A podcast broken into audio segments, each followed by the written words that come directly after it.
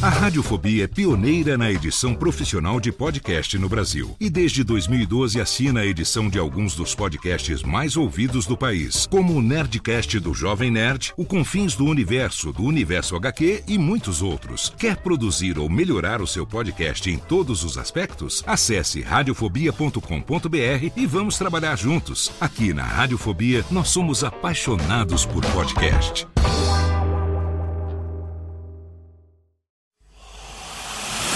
Emoção. Emoção. Aventura. Aventura. Suspense. Suspense. Mistério. Mistério. Você vai. Você vai se cagambaladeiro. Alô, pessoal do Radiofobia. E quem tá falando é o Celto Melo. Aqui fala Buzz Lightyear. As melhores entrevistas com os melhores humoristas. Você só encontra no Radiofobia. Oh. Tira daí, moleque. Vai assistir o programa da Xuxa. Radiofobia 500 jardas. Dublado nos estúdios da TVS. Ah, é o Radiofobia. Nunca na história das internet se viu um programa onde as pessoas mijassem tanto de dar risada. Se você quer uma coisa diferente no que diz respeito aos podcasts, entra no site do Radiofobia. Radiofobia, radiofobia, radiofobia, radiofobia. Radiofobia. Versão brasileira AIC São Paulo.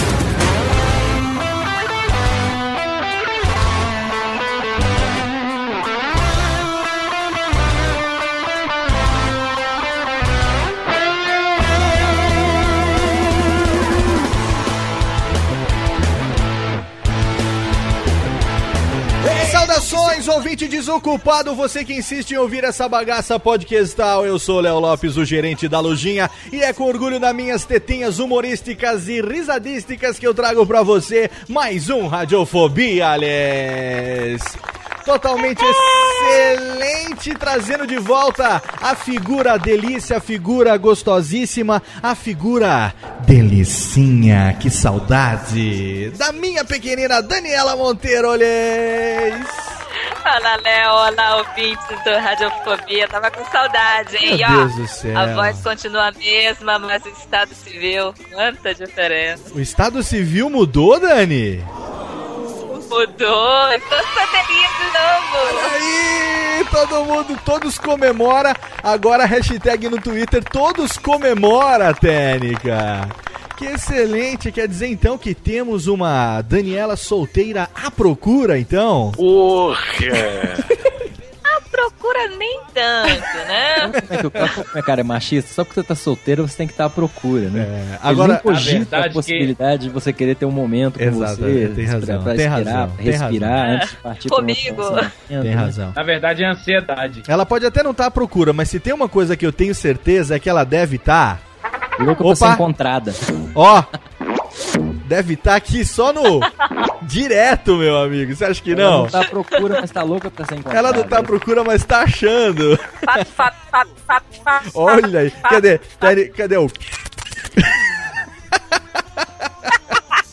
Muito bem, deixando a baixaria de lado, ele também tá aqui mais uma vez, a figura do prefeito da cidade gamer, meu amigo Carlos Alberto da Silva Oliveira and Phoenix and Vivaco, Alex.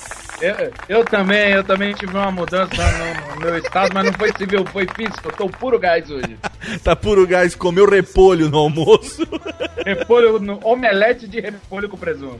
Ai, meu Deus do céu. Vivaco, ah, totalmente excelente sua participação hoje, afinal eu sei que você é fã do nosso convidado, hein? Nossa! Cara, Eu tá me dando um déjà vu, cara. Tá me dando uma É sensação uma de que coisa eu- esquisita, parece que eu já passei por isso antes. a Coisa expli- estranha, vocês estão sentindo isso também?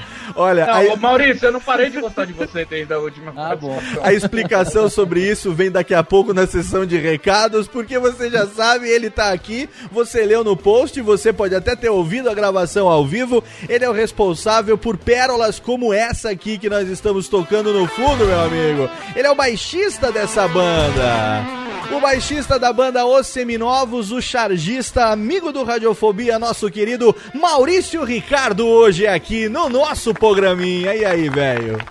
Ah, um prazer estar com você pela primeira vez aqui. Mentiroso do cacete. É uma vez estar aqui pela primeira vez de novo. É, estou aqui de novo pela primeira vez, muito feliz de estar com vocês. Pela primeira vez, esperando que cheguemos ao final da gravação dessa vez. Meu Deus, o quanto rezar hoje. Obrigado por estar aqui com a gente mais uma vez. Pro nosso ouvinte, é a primeira vez que você está aqui, então obrigado por ter aberto um pouco desse seu tempo. Afinal, você é um cara multitarefa, faz 20 mil coisas ao mesmo tempo, Você né? sabe velho? que isso, isso não é o pior, cara. É que, além de tudo, eu ainda acho tempo pra minha família, que eu prezo pra caramba. Com né? certeza, né? Que é o mais importante, afinal Ah, de sim. contas. Inclusive, né? a semana passada eu namorei muito, viajei com a minha mulher, por isso que a gente não marcou essa entrevista semana passada, que eu não Oh. estava presente. Estava em Chile, hein? Estava fazendo. tomando um vinhozinho. É, não, eu fui tomar cerveja. Minha mulher tomou vinho, cara. Não Aí. sou desses frescos que fica fingindo que gosta de vinho, balançando, cheirando, Muito copo, bem. igual rabo de cachorro. Toma uma não. bela de uma, uma breja lá, uma, uma Ah, nortenha. cara, lá uma- tem a Custman, Custman, Cans, que é uma olha, cerveja chilena deliciosa. Olha é aqui, ó, muito a gente boa. tem uma a aqui, ó. de Custman. Ó. Delicinha. Trouxe pra gente direto do Eu Chile. fiz, você. Eu tenho até encher o saco. lá. Muito bem. Ah, e fui ver o show do Peter Gabriel, né, cara? Olha aí, Orquestra. excelente, hein? Na verdade, essa foi a razão pra eu ir. Fui Ah. no Movistar Arena. assim, Beleza. Sem ter que acampar na lama, igual esse pessoal do SW, porque eu tô Pô. velho pra caralho pra essas coisas. Né? que legal, umas férias então agora de volta e a gente tá aqui hoje nesse nosso programa Delicinha trazendo um convidado de altíssimo garbo. A gente vai rapidinho pra nossa sessão de recados, afinal esse programa ainda é um programa no meio das nossas férias, então ouve rapidinho aí os recados. Já já a gente volta com o Maurício Ricardo hoje no Radiofobia. Eu sou seu pai. Eu sofro colocando essa máscara toda manhã. Eu sofro com o penteado escroto da sua irmã. No que eu tenho asma e uso próteses, você não pode me deixar tão infeliz. Ver você no lado negro.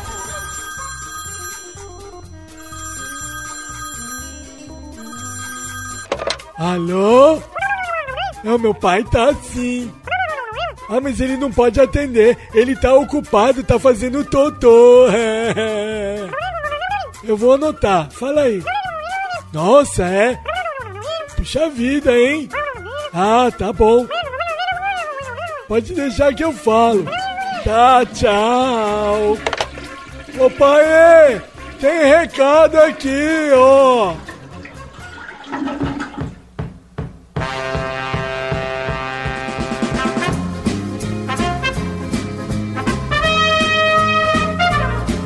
Rapidamente, recados do Radiofobia. Lembrando que sim, nós estamos de férias, Técnica.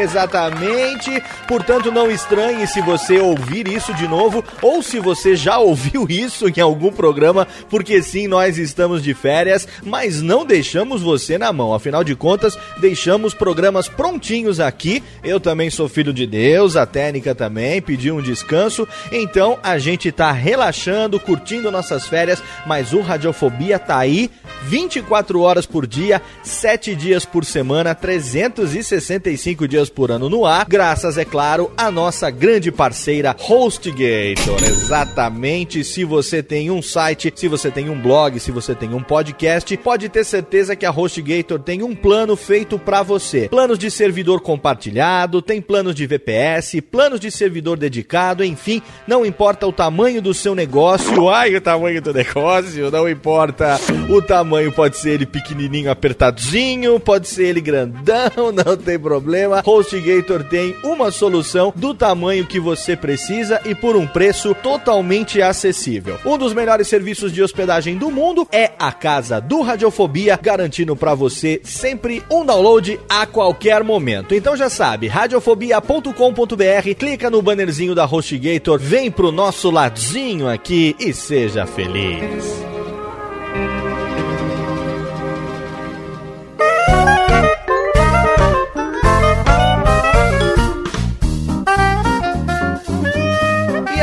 Aproveitando que nós estamos de férias, que é momento agora de reflexão, é momento de decidir o que é que nós vamos fazer no ano novo, eu aproveito para apresentar você para a oficina de teatro Ser ou Não Ser Criativo.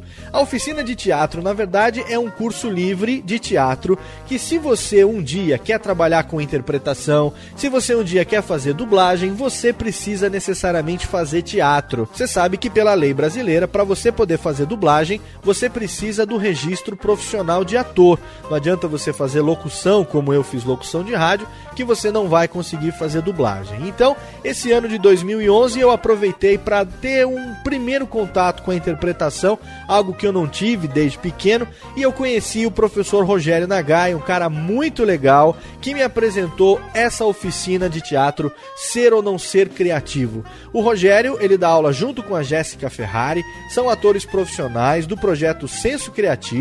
O Rogério, ele é formado pelo Teatro Escola Macunaíma e a Jéssica é formada pela CAL, a Casa das Artes de Laranjeiras, no Rio de Janeiro. Eles têm essa oficina aqui em São Paulo, que é aqui na Vila Mariana, aclimação ali, num ponto bem acessível, pertinho do metrô Ana Rosa, e eles agora estão com inscrições abertas em vários horários a partir de janeiro, turmas de quinta-feira à noite, turmas de sábado de manhã e também de sábado à tarde. E eu continuo nessa oficina, então se você for fazer a oficina de teatro, você corre o risco de esbarrar com o Léo também lá, fazendo as brincadeiras e os exercícios de interpretação, porque se você não quiser ser ator também, quiser fazer a oficina, para você poder desenvolver um pouco mais a relação com as pessoas, se você quiser ficar mais apto, mais seguro para lidar com as situações diferentes do cotidiano, melhorar o seu desempenho profissional, o seu rendimento e também uma melhora nos resultados, né? Como pessoa, acadêmico e profissional,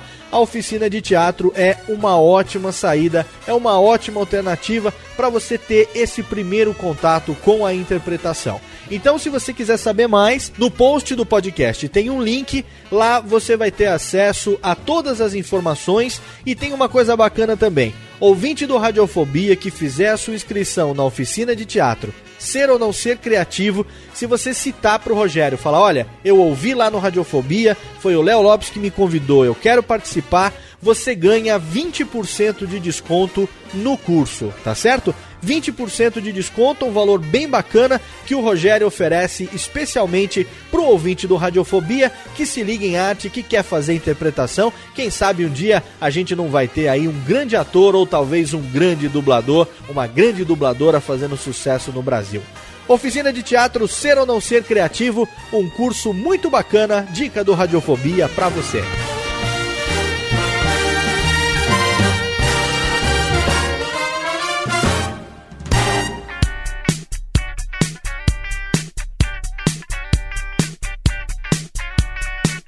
E por incrível que parível, sou eu, Léo Lopes, nesse momento invadindo os estúdios do We Are Geeks e ao mesmo tempo. Estamos aqui no Radiofobia, malandro. É verdade, é verdade. Eu só Olha vou concordar só, hoje. Uma, uma, uma mistureba, uma surubinha de recadalhos nesse final de ano e também começo, por que não? Era especial de verão, eu digo. Exatamente. Vamos aproveitar o 40 graus, verão, praia, você que Mulheres tá de no campo, biquíni. mulheres de biquíni, Uh. topless. Vamos fazer um Tequila, recadinho. tequilas com gelo e limão. Ah, com sal, sal e limão. Camarãozinho frito. Ai, meu Deus. E agora a gente tá aqui, na verdade, porque é o seguinte. Criança com a chunga cheia de areia, desculpa. Aquela, aquele papinho, mano. Não me fala isso, não me fala isso. É, pele queimada de limão, né, cara? Vamos lembrar as coisas ruins agora. Bicho de pé. Mas ó, eu tô invadindo isso daqui porque eu vim falar da nova Maria do Verão, A meu nova amigo. Maria do Verão. A nova Maria do Verão. E por isso eu recebi hoje aqui os presidentes da nova Maria do Verão. Cavalaria Geek! Raul, meu velho! Totalmente excelente. Eu tive o prazer de recebê-los aqui. Não é por nada não, agora só entre nós aqui, que ninguém me ouça, Cavalaria Geek. Desculpe. Mas não é qualquer um que recebe sua camiseta Use the Force em domicílio. Desculpe. E por uma, sur- uma surpresa muito mais agradável, eu recebi a camisa número 100 do Use the Force, velho. Quantas tinha dessa camisa? 100. Ou seja, por um dia que eu com comprasse, eu ficaria sem. Exatamente. é, Você pegou a última, cara. Recebi a última e ficou foda. Dá pra comprar, dá pra comprar ainda. Mas eu vim pra dar o meu testemunho que a camiseta ficou totalmente udébegas. Vou passar, ou já passei, não sei, a noite do Réveillon com essa camiseta. Porque, velho, todo ano você procura, né? Uma camiseta branca, Sim. com alguns motivos e tal. Cara, use the force, com X-Wing, um lightsaber. Ah, e a etiqueta da cavalaria aqui? No símbolo da Aliança Rebelde aqui em cima. Cara, Tem olha, detalhe, tem excelente, É, e mais legal é que essa camiseta tá ajudando, né? Uma instituição de caridade. Então parte da Uhum. arrecadação dela vai pra uma instituição de caridade, cara. Cara, É isso eu achei muito legal também da parte de vocês. É um orgulho de ser amigo de vocês e saber que a gente, sabe, tem essas coisas, essas iniciativas foda da garai. Sei que pra 2012 tem muita coisa legal chegando, não posso dizer, eu não posso dizer o que não, é. não vai arriscar? Não, Não vai arriscar? arriscar, não posso, não posso queimar a pauta que dá spoiler. Mas eu só digo uma coisa: fiquem ligados, cavalariageek.com.br, a nova Maria do Verão com as camisetas Colecionáveis. Exatamente. E você pode ter uma camiseta igual a do Léo Lopes. Olha só, você gosta do Léo Lopes? Tem uma camiseta igual a dele, só com um número diferente. Exato. Elas são numeradas. E você não vai receber em domicílio, me desculpe. Depende, mande fotos. Olha aí, como diz o Laurito, Laurito tá solteiro. É, tô solteiro. Mulheres né? podem mandar fotos de biquíni frente e verso. né? Muito bem. E estamos aqui juntos por mais um motivo Sim, que nós temos várias iniciativas em conjunto, como nossos amigos bem sabem, Uhum. além do nosso querido Radiofobia and We Are Geeks Podcast, que são podcasts irmãos. Sim, Também certeza. há. Temos a nossa joint venture Maratona Podcastal. Vou fazer uma pergunta. O que é? Se o We Are Geeks e o Radiofobia são irmãos, Sim. um filho deles vai ser defeituoso, não vai Não, ser... ele- É, é maratona, é meio Ele é, defeituoso, é meio né? é, bagaçado, ela é não? incestuoso. Ah, tá. Por isso É, que ela vive escondida. tem, vergo- tem vergonha dos próprios Aparece uma pais. vez por ano. Uma vez por ano, é. É aquele não- familiar que. Exatamente. É, a gente não vai confessar pro nosso ouvinte que a gente tá esperando alguém patrocinar pra valer a pena fazer a parada. Não, não. Não, a gente não vai é. dizer, mas já tá dito. né, então... não falar isso. A gente cobra barato. Mas o legal é que é o seguinte, ao longo desse ano de 2011, a gente conseguiu fazer várias coisas desde a primeira maratona podcastal oficialmente em Campus Party. Sim, senhor. É, a gente teve no YouPix, é, teve Verdade. várias coberturas de lançamento, de gadgets, de empresas que chamaram o Year Geeks e o Radiofobia também. É isso aí. Teve vários eventos, congressos, a gente participou do congresso da ERP. Exatamente. O Jovem Nerd chamou a gente pra fazer a captação do áudio nas participações em Sim. alguns eventos e tal. E isso eu acho que foi uma coisa bacana que agregou um pouco também pra comunidade podosférica no ano de 2011. E agora a gente tem aqui que compartilhar uma alegria, porque como todo mundo sabe, agora em fevereiro de 2012, de, de 6 a 12 de fevereiro de 2012, vai acontecer a quinta edição da Campus Party Brasil. Com certeza. E Nossa, nós cara. estaremos lá, né? Exatamente porque nós recebemos, Técnica, o convite para darmos juntos, os três, um workshop sobre podcast, meu Ah, amigo. rapaz, a gente não é pouca merda, não. É pouca bosta, chupa Gustavo Guanabara. Toma, Guanabara! É, o Guanabara, seu Deus agora? Cadê seu Deus agora? Cadê seu Mac agora? Guaná vai estar lá com a gente, é claro, a gente tá certeza. brincando, mas a gente quer agradecer aqui o convite dos nossos queridos amigos Ednei, Bob Walheim, Bia Granja, responsáveis pela área de Xoxomídia da. Campus Party 2012. Se você já tá campuseiro, já comprou o seu ingresso, porque estão esgotados Já já, esgotados. há muito tempo, você vai ter oportunidade então no dia 9 de fevereiro, Sim. às 16h45. Exatamente. Você vai ter oportunidade de acompanhar, participar de um workshop sobre podcast. Qual será o tema, querido Mauri? O tema será formatos. Linguagem. And linguagens. Formatos e linguagens podcastais. O pessoal chamou a gente, é claro, não é pra ensinar ninguém a fazer podcast. Não, não. Na verdade, o workshop a gente vai é, compartilhar um pouco sobre a diversidade de formatos e linguagens que tem hoje nos podcasts. As Até possibilidades, porque- né? Exatamente. Até porque, de certa forma, as pessoas quando vão desenvolver um podcast, tem que se preocupar bastante com o formato. Às vezes ele tem uma referência que é muito forte nele, Sim. mas ele pode desenvolver uma coisa diferente. Exatamente. Inovar, né? In- inovar ou buscar um caminho Exato. diferente do que existe. É bem legal isso. Ou seja, nem todo podcast precisa copiar o Nerdcast. É isso que a gente tá É isso que eu dizendo. quis dizer. Isso que ele quis Resumindo, com educação, Isso que ele porque eu sou dizer. amigo do Ale. Não, não, nós somos, mas na verdade isso não tem nada a ver de chateação, eles sabem, né? A gente é amigo dos caras, a gente Até tá eles sempre junto. Cansados de ser copiados. Muitos podcasts hoje seguem aquele formato do Nerdcast, né? Talk show, né? Exatamente. E é o formato que eu digo também de abertura, a maneira como você abre, cada um fala uma frasezinha, vai pra leitura de e-mails, aquela coisa toda e tal. Isso é uma crítica direta a mim?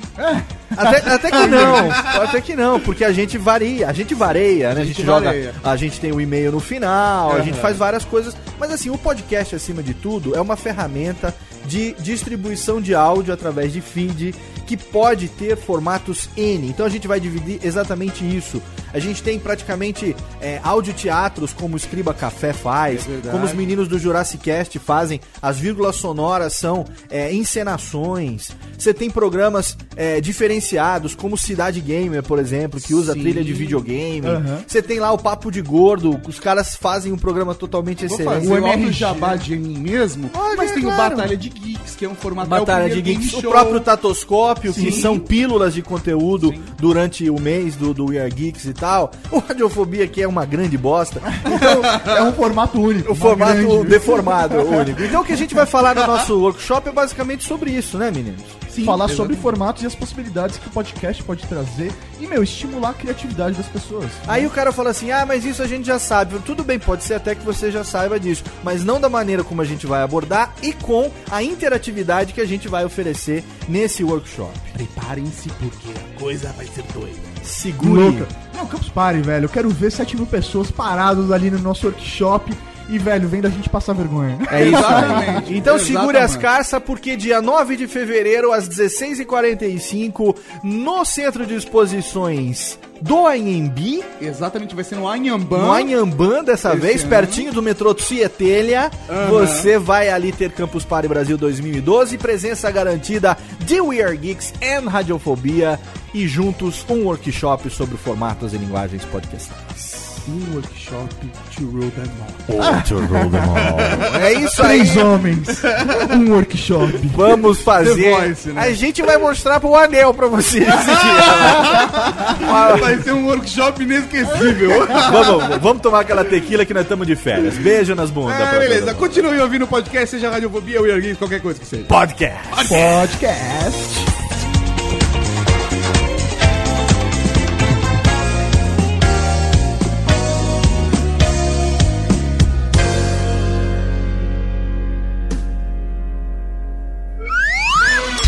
Radiofobia. Radiofobia.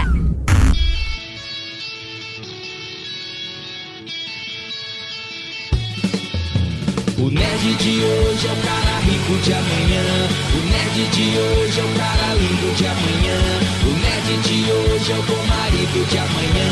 Garota, escolha já ser o nerd. Estamos de volta! De volta ao vivo no Radiofobia hoje, totalmente excelente, trazendo pra você a figura do cara que toca nessa banda, ele que é componheteiro, ele que é baixista, é Maurício Ricardo, também conhecido do seu site famosíssimo charges.com.br, aí das Rede Glóbulo, dos Plim Plim de televisão, dos Big Brother É, da vale a inversão, né? É também, na verdade, o Charges é que começou tudo, o resto é consequência. Exatamente, né? Então, com certeza. A gente tá tocando os seminovos para dar aquele introdutório, mas eu aproveito então, Mauricião, pra gente começar com aquela pergunta de praxe que a gente faz para todo convidado que vem aqui, né? Se você, primeiro, onde é que foi que você nasceu e se você, quando era molequinho, pequeno Mauricinho, pequeno Ricardinho, lá nos, não sei se você cresceu no Rio, se você cresceu em Berlândia, conta pra gente Então. se você já era um pequeno pentelhal engraçaralho ou se à medida que você foi crescendo,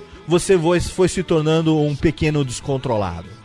Não, o que acontece é assim, as pessoas se enganam muito em relação ao cartunista, porque ao contrário dos caras do stand-up, cartunista é depressivo, ele não é engraçadinho, faz piada o tempo todo. Porque ele é tão crítico, ele fica vendo as coisas, é, é, sempre o lado torto da vida, aquela coisa meio. e bota no papel, entendeu? Então, na verdade, eu não me lembro, assim, é claro, era divertido, espirituoso, mas não era aquela coisa assim, ah, o palhação da turma, eu nunca fui. Eu, eu, eu canalizava essa parte do humor toda pro papel mesmo, nos gibis que eu já produzia, é, para mim mesmo ler com caneta Bic desde os sete anos de idade e tal. Circulava na família, eu, eu levava pra escola, os meninos liam, passavam pro outro. Gibis com a menor tiragem do mundo, que era um exemplar, cara. que legal, cara. Então você sempre gostou de desenho, na verdade? Sempre, sempre, sempre. E, e como cartunista, cara, eu já minha primeira atividade profissional foi como cartunista, já com 16 anos de idade, 17. E, e olha que curioso, hoje a gente tá conversando, né? E hoje eu, eu achei nos arquivos algumas tiras que eu tinha lá do início dos anos 90 e tal, Uhum. e tô digitalizando pra jogar no, no Charges. Porque, Pô, curiosamente, as tirinhas voltaram pra moda. né? Então, Sim. eu que sempre produzi tirinha, tô usando esse, vou usar esse material no site. Hoje mesmo coloquei uma inédita lá pra testar como balão de ensaio. A galera respondeu super bem. Então vem muito mais agora. Nossa, que excelente. Você nasceu no Rio e foi criado em Uberlândia, é isso?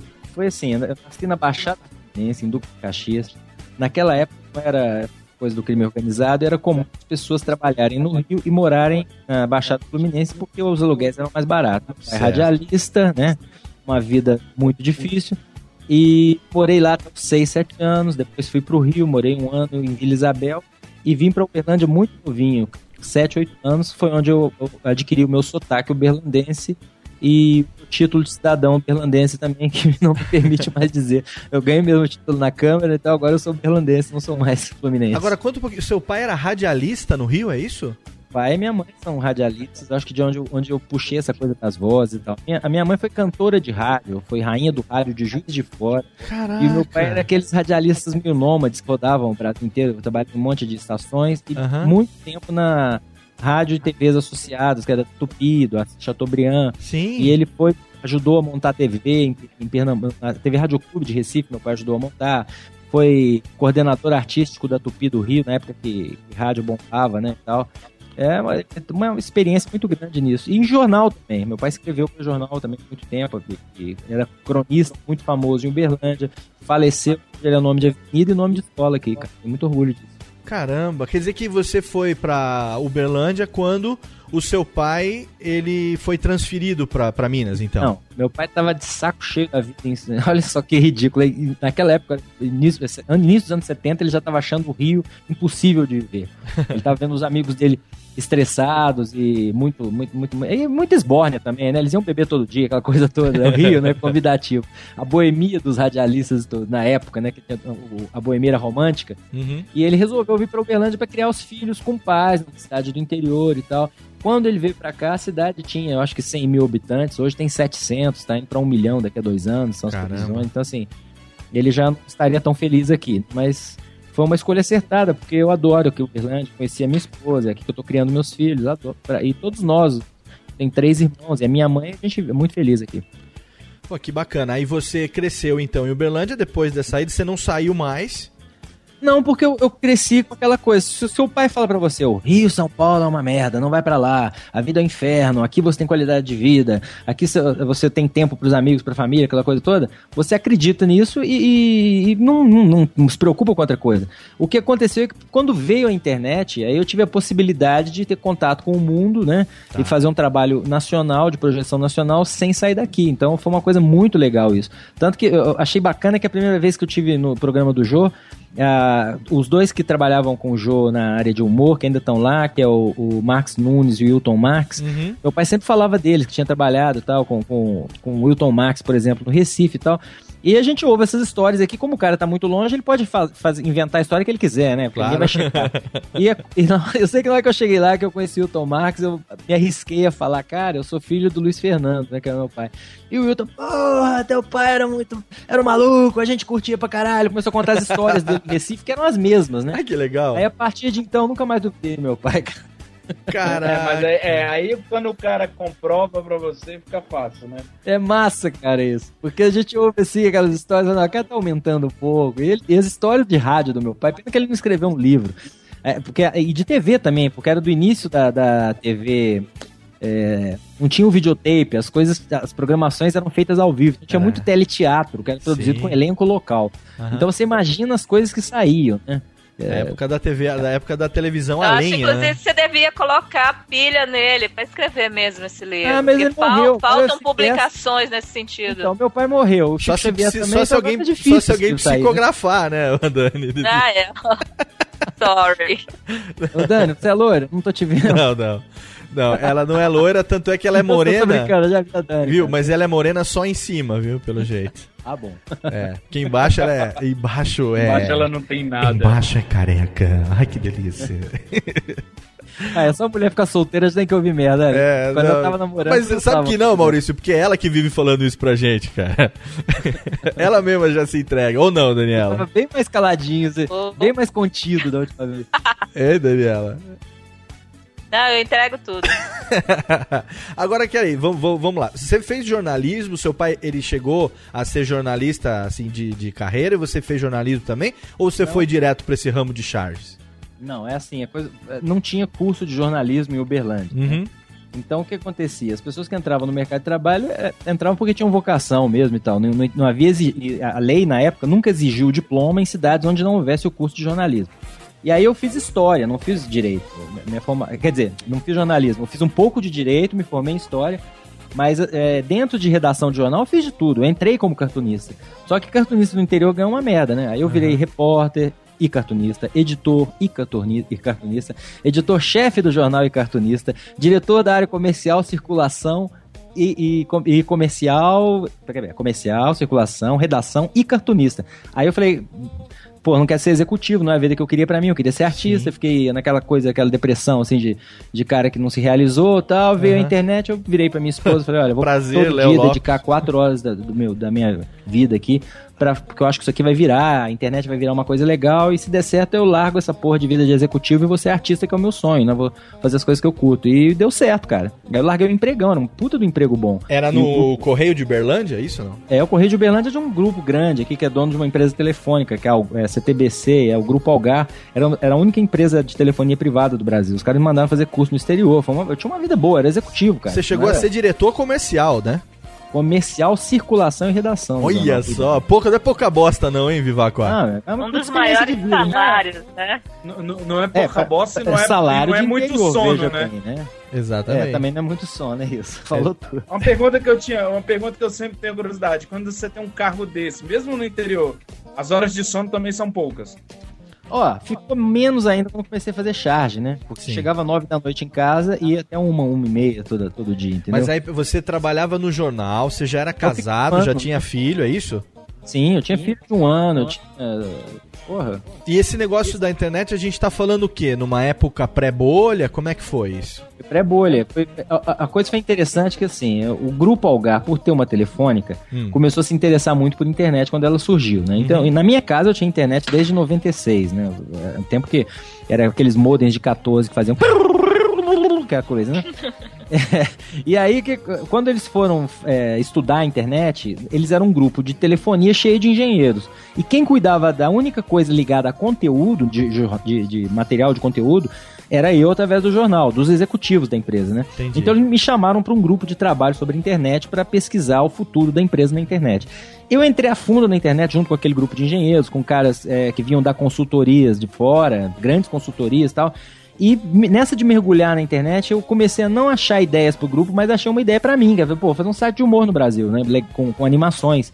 Porque tinha só o Mortadela, a única coisa que, que existia no Brasil. E aí, cara, eu, eu acreditei nisso, fui, né? E, e coloquei no ar. Batalhei muito pelo charges. No início, fazia. é, não existia o spam ainda, nem aquela porcariada toda. Então eu mandava e-mail direto para os portais que existiam. É, com nomes falsos, falando o quanto o meu site era do caralho. Eu entrava nas salas de bate-papo do UOL, que na época você podia publicar GIF animado. Sim. Aí jogava um GIFzinho animado e usava nomes famo de, de mulheres famosas, gostosas da época, tipo Ana Paula Arósio. Entrava com o nome de Ana Paula Arósio e jogava o GIF, né? Que é uma maneira de associar o nome dela, marca custo zero, né? Aham. Então eu tinha minhas ferramentas de marketing. E assim foi indo até que o Zipnet, que é um portal que era da Telefone. Nossa. Não, não, ele era, ele era da Portugal Telefone. O Zipnet me contratou para eu ser o portal de humor do Zip. Aí eu fiquei um ano no Zipnet. Nesse um ano, a, Globo descobriu o meu trabalho porque eu fiz uma charge zoando o Faustão e o Gugu. Aí as duas produções me procuraram, a do Gugu e do Faustão, pra eu fazer charge pra eles. O Gugu queria de graça, o Faustão pagava. Aí. Aí eu fui fazer o Faustão e Olha cheguei aí. no fim de- do ano, assim, no primeiro ano do site, no fim do ano eu já ganhava do Zip e do Faustão, fazendo charges semanais, mais do que eu ganhava no Correio. Ó. Aí o que, que eu fiz, cara? Criei coragem, pedi as contas, o Zipnet quebrou e eu fui demitido do Faustão, cara, assim.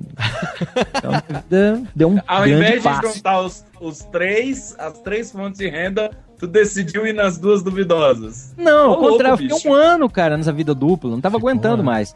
Quando eu pensei assim, não, cara, Ah. tem um ano já, tem um ano, não é possível, que tá, né? né? E eu renovei o contrato. Sim. Só que a empresa quebrou. E o UOL é, é, pegou o Zipnet, assim, no colo, no colo do UOL. E o cara, eu lembro, o diretor, na época, parcerias do UOL, ligou pra mim e falou assim, Maurício, eu não tenho como te pagar, cara, pra ficar com o site aqui. Se você quiser ficar... Aí eu fui, procurei outros portais, tive uma, uma proposta do Terra e, da- e outra da Globo.com. Fui pra Globo.com achando que ia fazer grandes negócios com a Globo, porque tava no portal. Mas justamente nesse ano que eu fui pra Globo, foi o ano que eu não fiz nada pra Globo, fiquei só no portal.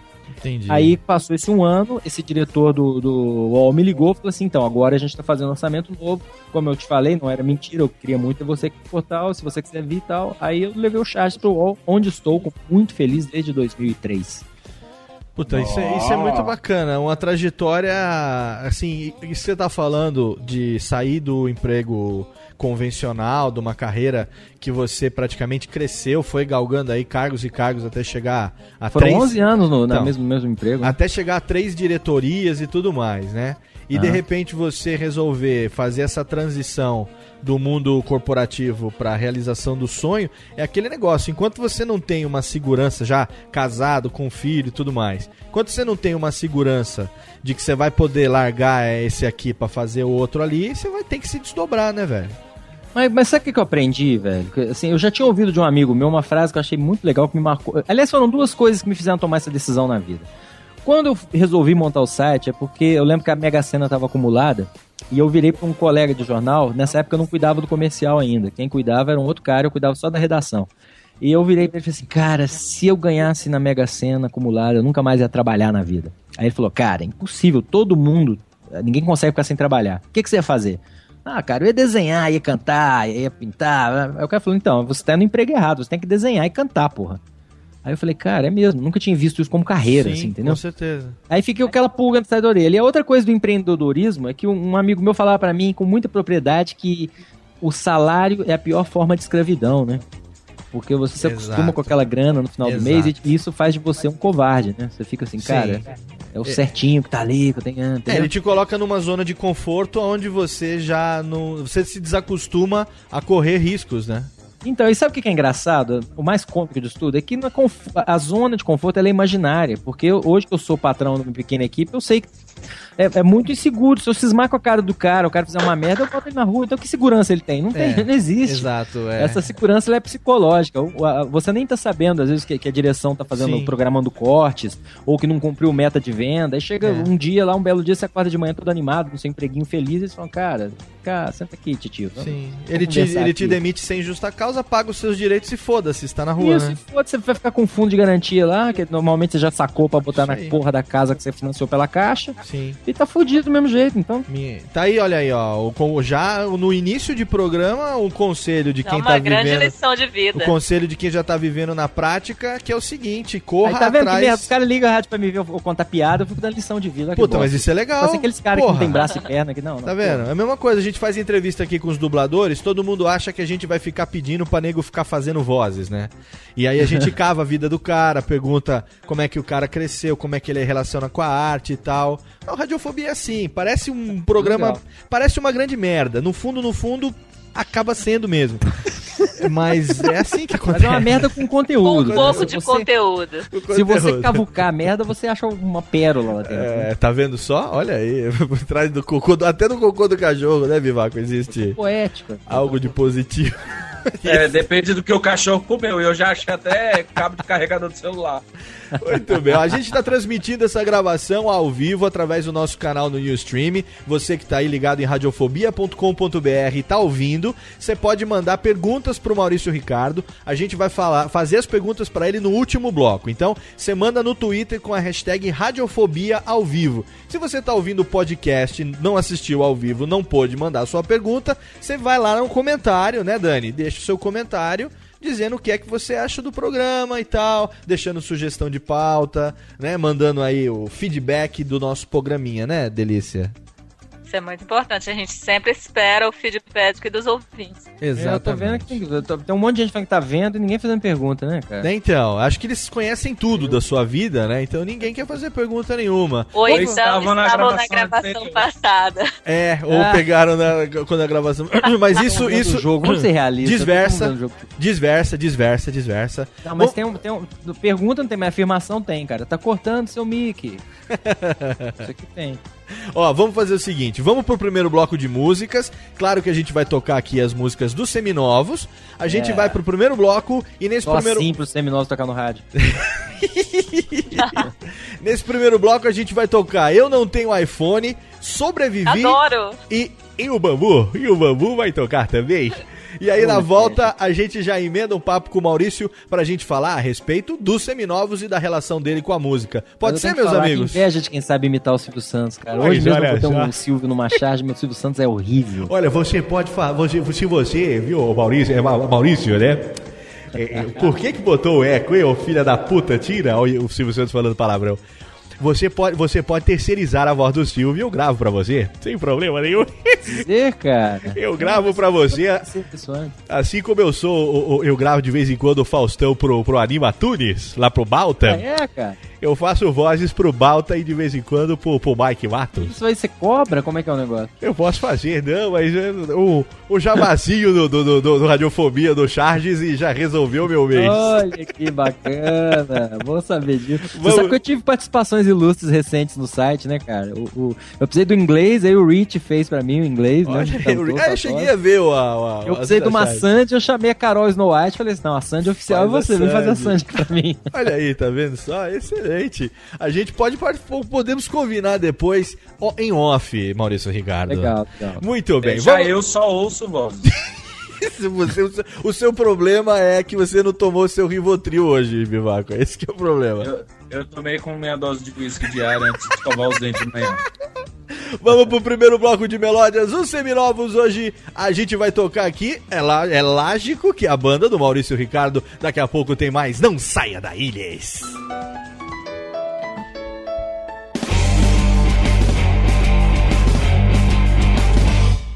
Eu vejo dedos deslizando sobre a tela. E penso como eu queria ter uma coisa daquela. Fico triste quando vejo a marca da maçã mordida. Ela me lembra que eu não estou bem de vida. Que vergonha do meu celular que tem teclinha. É um modelo made in China de segunda linha. Sou revoltado, mas tenho os meus motivos. Essa merda que eu comprei não roda aplicativos. Eu não tenho iPhone, eu não tenho iPod, eu não tenho iPad. Aí fode, porque com o que eu ganho, eu só consegui ter um pré-pago sem 3G.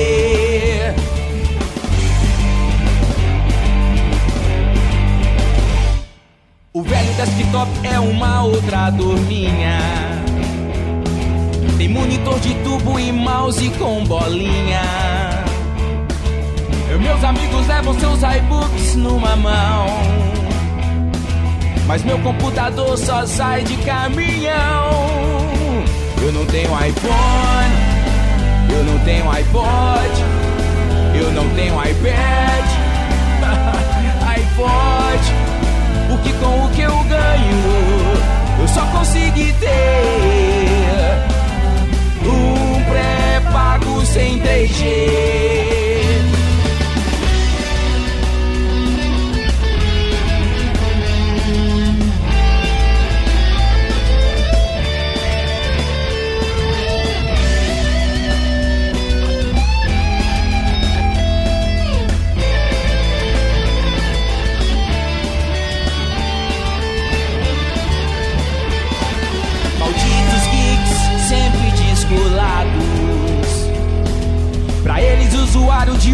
José é um pobre coitado.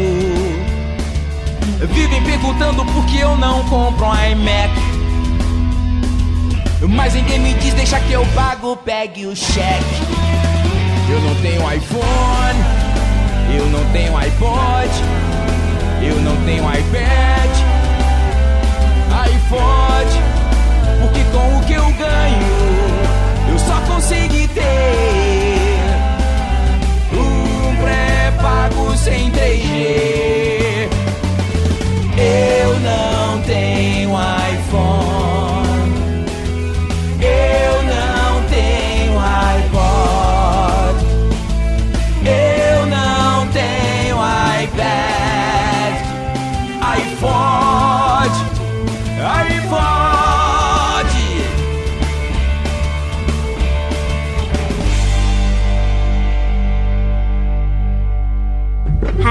Radiofobia. Radiofobia. Radiofobia. Radiofobia. Radiofobia.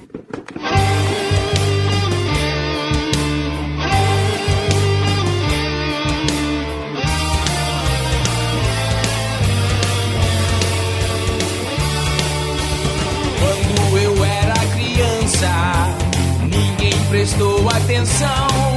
Enfiei na boca um chiclete que tinha caído no chão.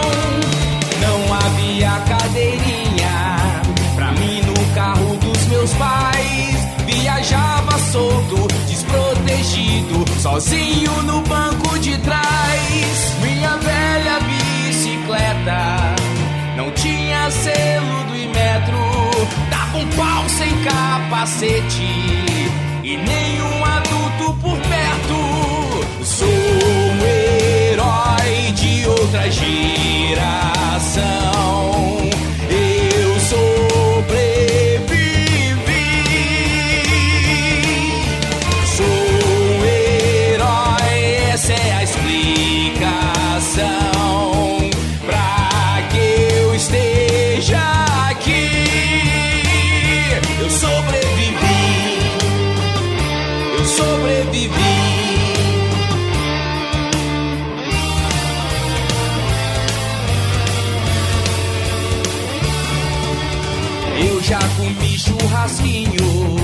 Saber se era boi de verdade. Comi pães de queijo sem etiqueta, pra me mostrar a validade.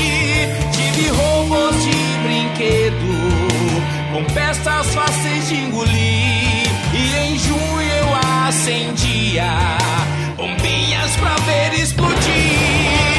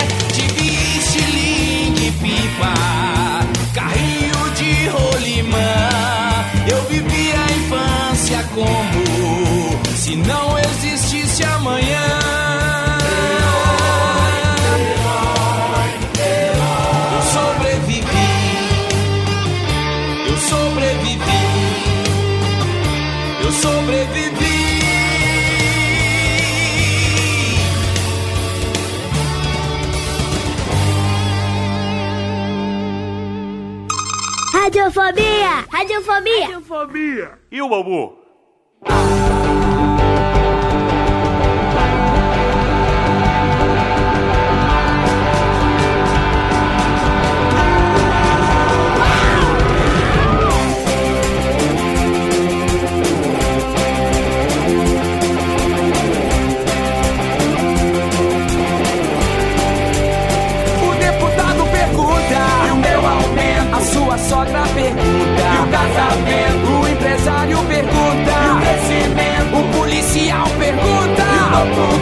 Cientista pergunta, e o fundamento, o religioso pergunta, e o sentimento, o ansioso pergunta, e o momento, o filósofo pergunta, e o pensamento. Ninguém tem a resposta pra tanta dúvida junta. Por isso é que a gente gosta. Quando o Silvio pergunta, e o bambu?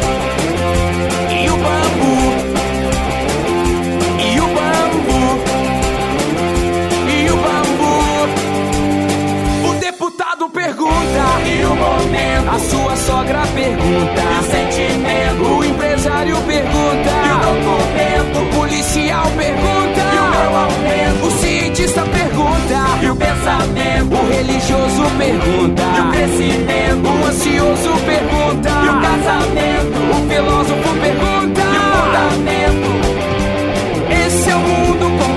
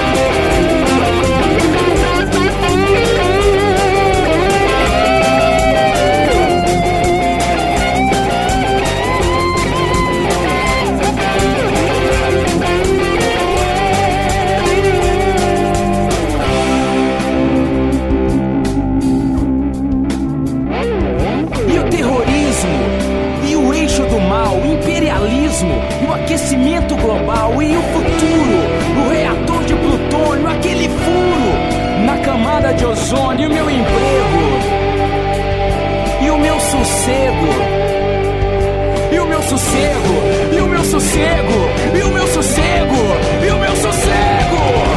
Mundo estranho esse nosso, ninguém tem muita clareza. Mas uma dúvida eu posso responder com certeza. E o bambu?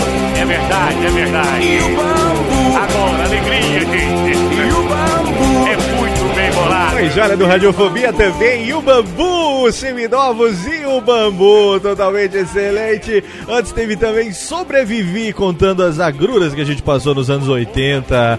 E também Eu Não Tenho iPhone, sucessos da banda Os Seminovos Técnica, que excelente! Estamos de volta, de volta ao vivo com o nosso convidado Maurício Ricardo. Beleza, Léo, fizeram uma pergunta pro Tem um monte de Maurício pergunta, Mas calma. pra a caramba. respeito da, da música Eu Não Tenho iPhone. Eu fiquei curiosa com a resposta dessa. Calma lá, calma lá, vamos, vamos por partes. Quer fazer a pergunta porque a música tocou agora, é isso? Ou porque a Não, o, o foi- que foi? acho que foi alguém do Guerrilha Geek que, que perguntou. Ah, não, vamos segurar aqui as perguntas. Eu vi a pergunta tá aqui guardadinha pro próximo bloco. Calma, calma. É. O que eu queria agora explorar um pouco aqui, Mauricião, essa, esse seu relacionamento com a música, essa sua relação com a música. Eu ouvi falar que já nos anos 80 você foi é, baixista e vocalista de uma banda de Uberlândia que chamou, chamava Solo Vertical. Uhum. Tem fundamento isso? Como é que é? Você sempre curtiu música? Então, Como é que, que foi legal. esse negócio paralelo aí entre o chargista, o executivo e músico? É tudo junto ao mesmo tempo agora, né? Pô, delícia. hein? Foi assim, cara. Eu, eu, eu tinha uma- amigos que tocavam, sempre tive muita facilidade pra compor, essa coisa toda. Tocavam, arran- arranhavam um violão ridiculamente, mas assim, to- tocava alguma coisa. E aí, um amigo meu aprendeu guitarra, eu comprei um baixo e comecei com esse negócio. Era o auge do rock dos anos 80, não sei se vocês se lembram disso. Vocês Com eram certeza. crianças, mas vocês se lembram de. A gente de- viveu essa auge, época, né? né? Era uma Vivemos beleza. Você ligava. essa época. Cara, é- era incrível. Imagina você ligar um. Seria a mesma coisa de você ligar o, o Faustão ou o Gugu hoje, e em vez de estar o Luan Santana, tá a Legião Urbana. Rima, Uhum. inclusive. É, essa é a diferença, de Luan Santana pra Legião Urbana. Então, assim, é o tempo que a gente viveu. Na época era chacrinha, né? Era a gente chacrinha. tinha a tarde inteira de. Alô, de alô, Tigrão, alô, bom. alô aí. Dani, alô, tem alô. vídeo do, do Renato Russo de Chapeuzinho de Papai Noel no Chacrinha, cantando o Tempo Cara, Perdido. beleza. Aquilo É sim genial. era a época, eu posso dizer que a minha infância, a minha adolescência foi a melhor do mundo. Infância, na verdade, né? Mas aí o que aconteceu, cara? É, Nessa época a gente montou a banda e, como tudo na minha vida é meio surreal, a gente chamou a atenção de uma gravadora multinacional. Foi a BMG Ariola. A. Você tá querendo dizer que a É. BMG cham- é, é, ficou. Gostou de vocês, assim, porque. Gostou, contratou. Olha só, cara. É, nós fomos pro Rio, ficamos 50 dias num apartamento alugado na Barata Ribeiro, em Copacabana, gravando nos estúdios da BMG Ariola. Da BMG com, Ariola, isso é, mesmo. produção de Marcelo Susequinde, que é um grande produtor que depois produziu o Passo do Lui, quer dizer, depois não, ele tinha produzido o Passo do Lui do Paralamas, que é um disco clássico que tem meu Sim. erro e tal, e produziu bem depois o, o- aquele acústico ao vivo que ressuscitou o Capital Inicial. E a gente ficou 40 dias com o Marcelo em estúdio, saiu um disco que foi assim um grande, grande, grande fracasso de vendas. e nosso contrato acabou. Mas tá aí. Inclusive eu botei. Pra, como fica essa coisa meio assim, meio, meio. Ah, porra, pra essa história do meu pai, cara. É. Eu botei no, no YouTube. Se você, se você escrever solo vertical, você vai achar lá um show nosso aqui ao vivo em Uberlândia. Pra assim, você vai ver muita gente canta- pulando, cantando nossas músicas. E, e o, o áudio de uma, de uma das faixas desse disco da BMG, não, tem uns três ou quatro clipes que eu coloquei lá no ar. E algumas gravações caseiras feitas em Uberlândia antes da gravação. Aham. Porque aqui tinha uma rádio local que tocava as músicas das bandas. Isso era muito bacana. Tocava de igual para igual, assim. É, misturava na programação. Você ouvia Titãs, Legião e a minha banda, Solo, Solo Vertical, Vertical. e várias outras. E eles muito inteligentemente faziam isso porque fa- depois promoviam grandes shows em praça pública Aham. e a praça lotava e tal. A gente viajava a região tocando e pegava muitas mulheres. Foi muito bacana. Ah, claro que o nosso ouvinte sabe que todos os links relevantes, os vídeos e imagens, ou é, enfim, é, áudios que são citados ao longo do programa, a gente faz um post bacaninha lá também no radiofobia.com.br, bota tudo lá, aí o ouvinte pode ir lá e acompanhar isso que o Maurício está falando, a gente cavuca no YouTube, no tutube e joga lá É engraçado hoje em dia, né? Ficou bem datado. Porque, claro, a gente não é o. Legião Urbana, não resistiu ao tempo com a mesma profundidade. também. Mas, É, assim, mas eu acho bacana, cara. Eu- eu- a gente faz revisões da vida, assim, são, é mu- muito interessante. Eu, não sei se eu cheguei a comentar aqui, que eu falei hoje mais cedo com alguma pessoa, É. é, que eu coloquei, que eu tô colocando minhas tirinhas antigas no ar, né? Falei Sim. aqui? Falou no comecinho que você tá começando a publicar no chat as tirinhas, Isso. né? Eu não sabia Aham. se já tava ao vivo na época, né? na hora, tem que falando umas coisinhas lá. Mas é isso, então bacana, cara. O passado bate a sua porta de vez em quando, é bem legal. Ó, que história E, é essa aqui? Maurício, você tava na Campus Party esse ano? Não, ano sei passado porque- os seminovos foram, a Esse gente ano. tocou lá Esse e tal. ano tava lá, 2000 e- 2011, pô. Eu e Dani, a gente viu o show lá, pô. Esse ano? Foi, 2011, foi em janeiro. Eu fui ao show Ah, não, então foi esse ano, Na- cara. na- É, Foi tá. divertidaço, por Na, na, ver- na verdade, quando o A gente teve programa que parar foi... mais cedo, foi surreal. Não, A na verdade, quando- o pau e falaram, cara, tem que baixar o som ou parar, porque tem um hospício aqui do lado e os loucos estão tudo mal. Ó, na verdade... dançando, o negócio tá bem surreal. Na verdade, assim, dormirem. quando esse programa aqui tá indo ao ar, como eu acho que ele tá indo ao ar já em janeiro de 2012, então foi ano passado mesmo, aí, aí confere. Tá foi, certo. foi na Campus Party de 2011, né, Dani? Que a gente tava lá curtindo os seminovos, né? Isso mesmo. E eu adorei o show. Nossa, me diverti pra caramba. O foda foi acabar o É porque show eu e dormir na ouvi, eu não barraca, né? Eu não sabia que você era da banda, eu fiquei sabendo muito depois. É, sou, eu sou o compositor, eu faço todas as músicas da banda, todas as letras e, se- sei lá, 70% das músicas. E montei com a galera aqui de Uberlândia, que é dessa fase, alguns, né? Assim, tanto que se chamam seminovos, porque era gente dessa geração dos anos 80. Mas aí, com o tempo, foi trocando componentes. Hoje a gente conseguiu baixar consideravelmente a idade média da banda, né? Graças a Deus. Que história é essa que teve uma vez que você se vestiu de galinha na Praça da Sé, hein? papo é esse? Teve um esquema desse, não? Que você se vestiu de. não. Não, então isso é lenda. Lenda Galinha urbana. na pla- Praça da Sé. Que, que é isso? É De- da enciclopédia? Não, disseram que ô, você uma vez se não, foi não. para promover a banda. O que foi, Vivaco? Você sabe do que? Léo, Léo, o cara não lembra da Campus Party desse ano, cara. Você tá. O cara, o cara só sabe. O cara só sabe escolher cor de camada no Flash. É só isso. Não é isso não, é que eu podia jurar que essa Campus Party foi lá pra outubro de 2010, não janeiro desse Não, ano. foi janeiro de 2011. Janeiro de 2011. Porque, é, inclusive, quando eu tô fazendo Big Brother, eu fico meio fora do ar, porque são três meses. Em janeiro eu achei assim, eu- até me, me- me surpreendeu que eu tenha achado tempo pra ir fazer Campus Party em janeiro, mas beleza. Então foi. Quer dizer, você, você sempre teve ligado com música, lógico que hoje com a banda, de vez em quando você tá aí viajando também, fazendo shows e Sim. tal. A gente fez uma mini turnê mundial bacana agora, cara. A gente passou por São Paulo, Rio e Brasília. Foi uma Mundial. Foi, a gente falou, pô, foi o maior espírito rock and roll, tem duas semanas isso.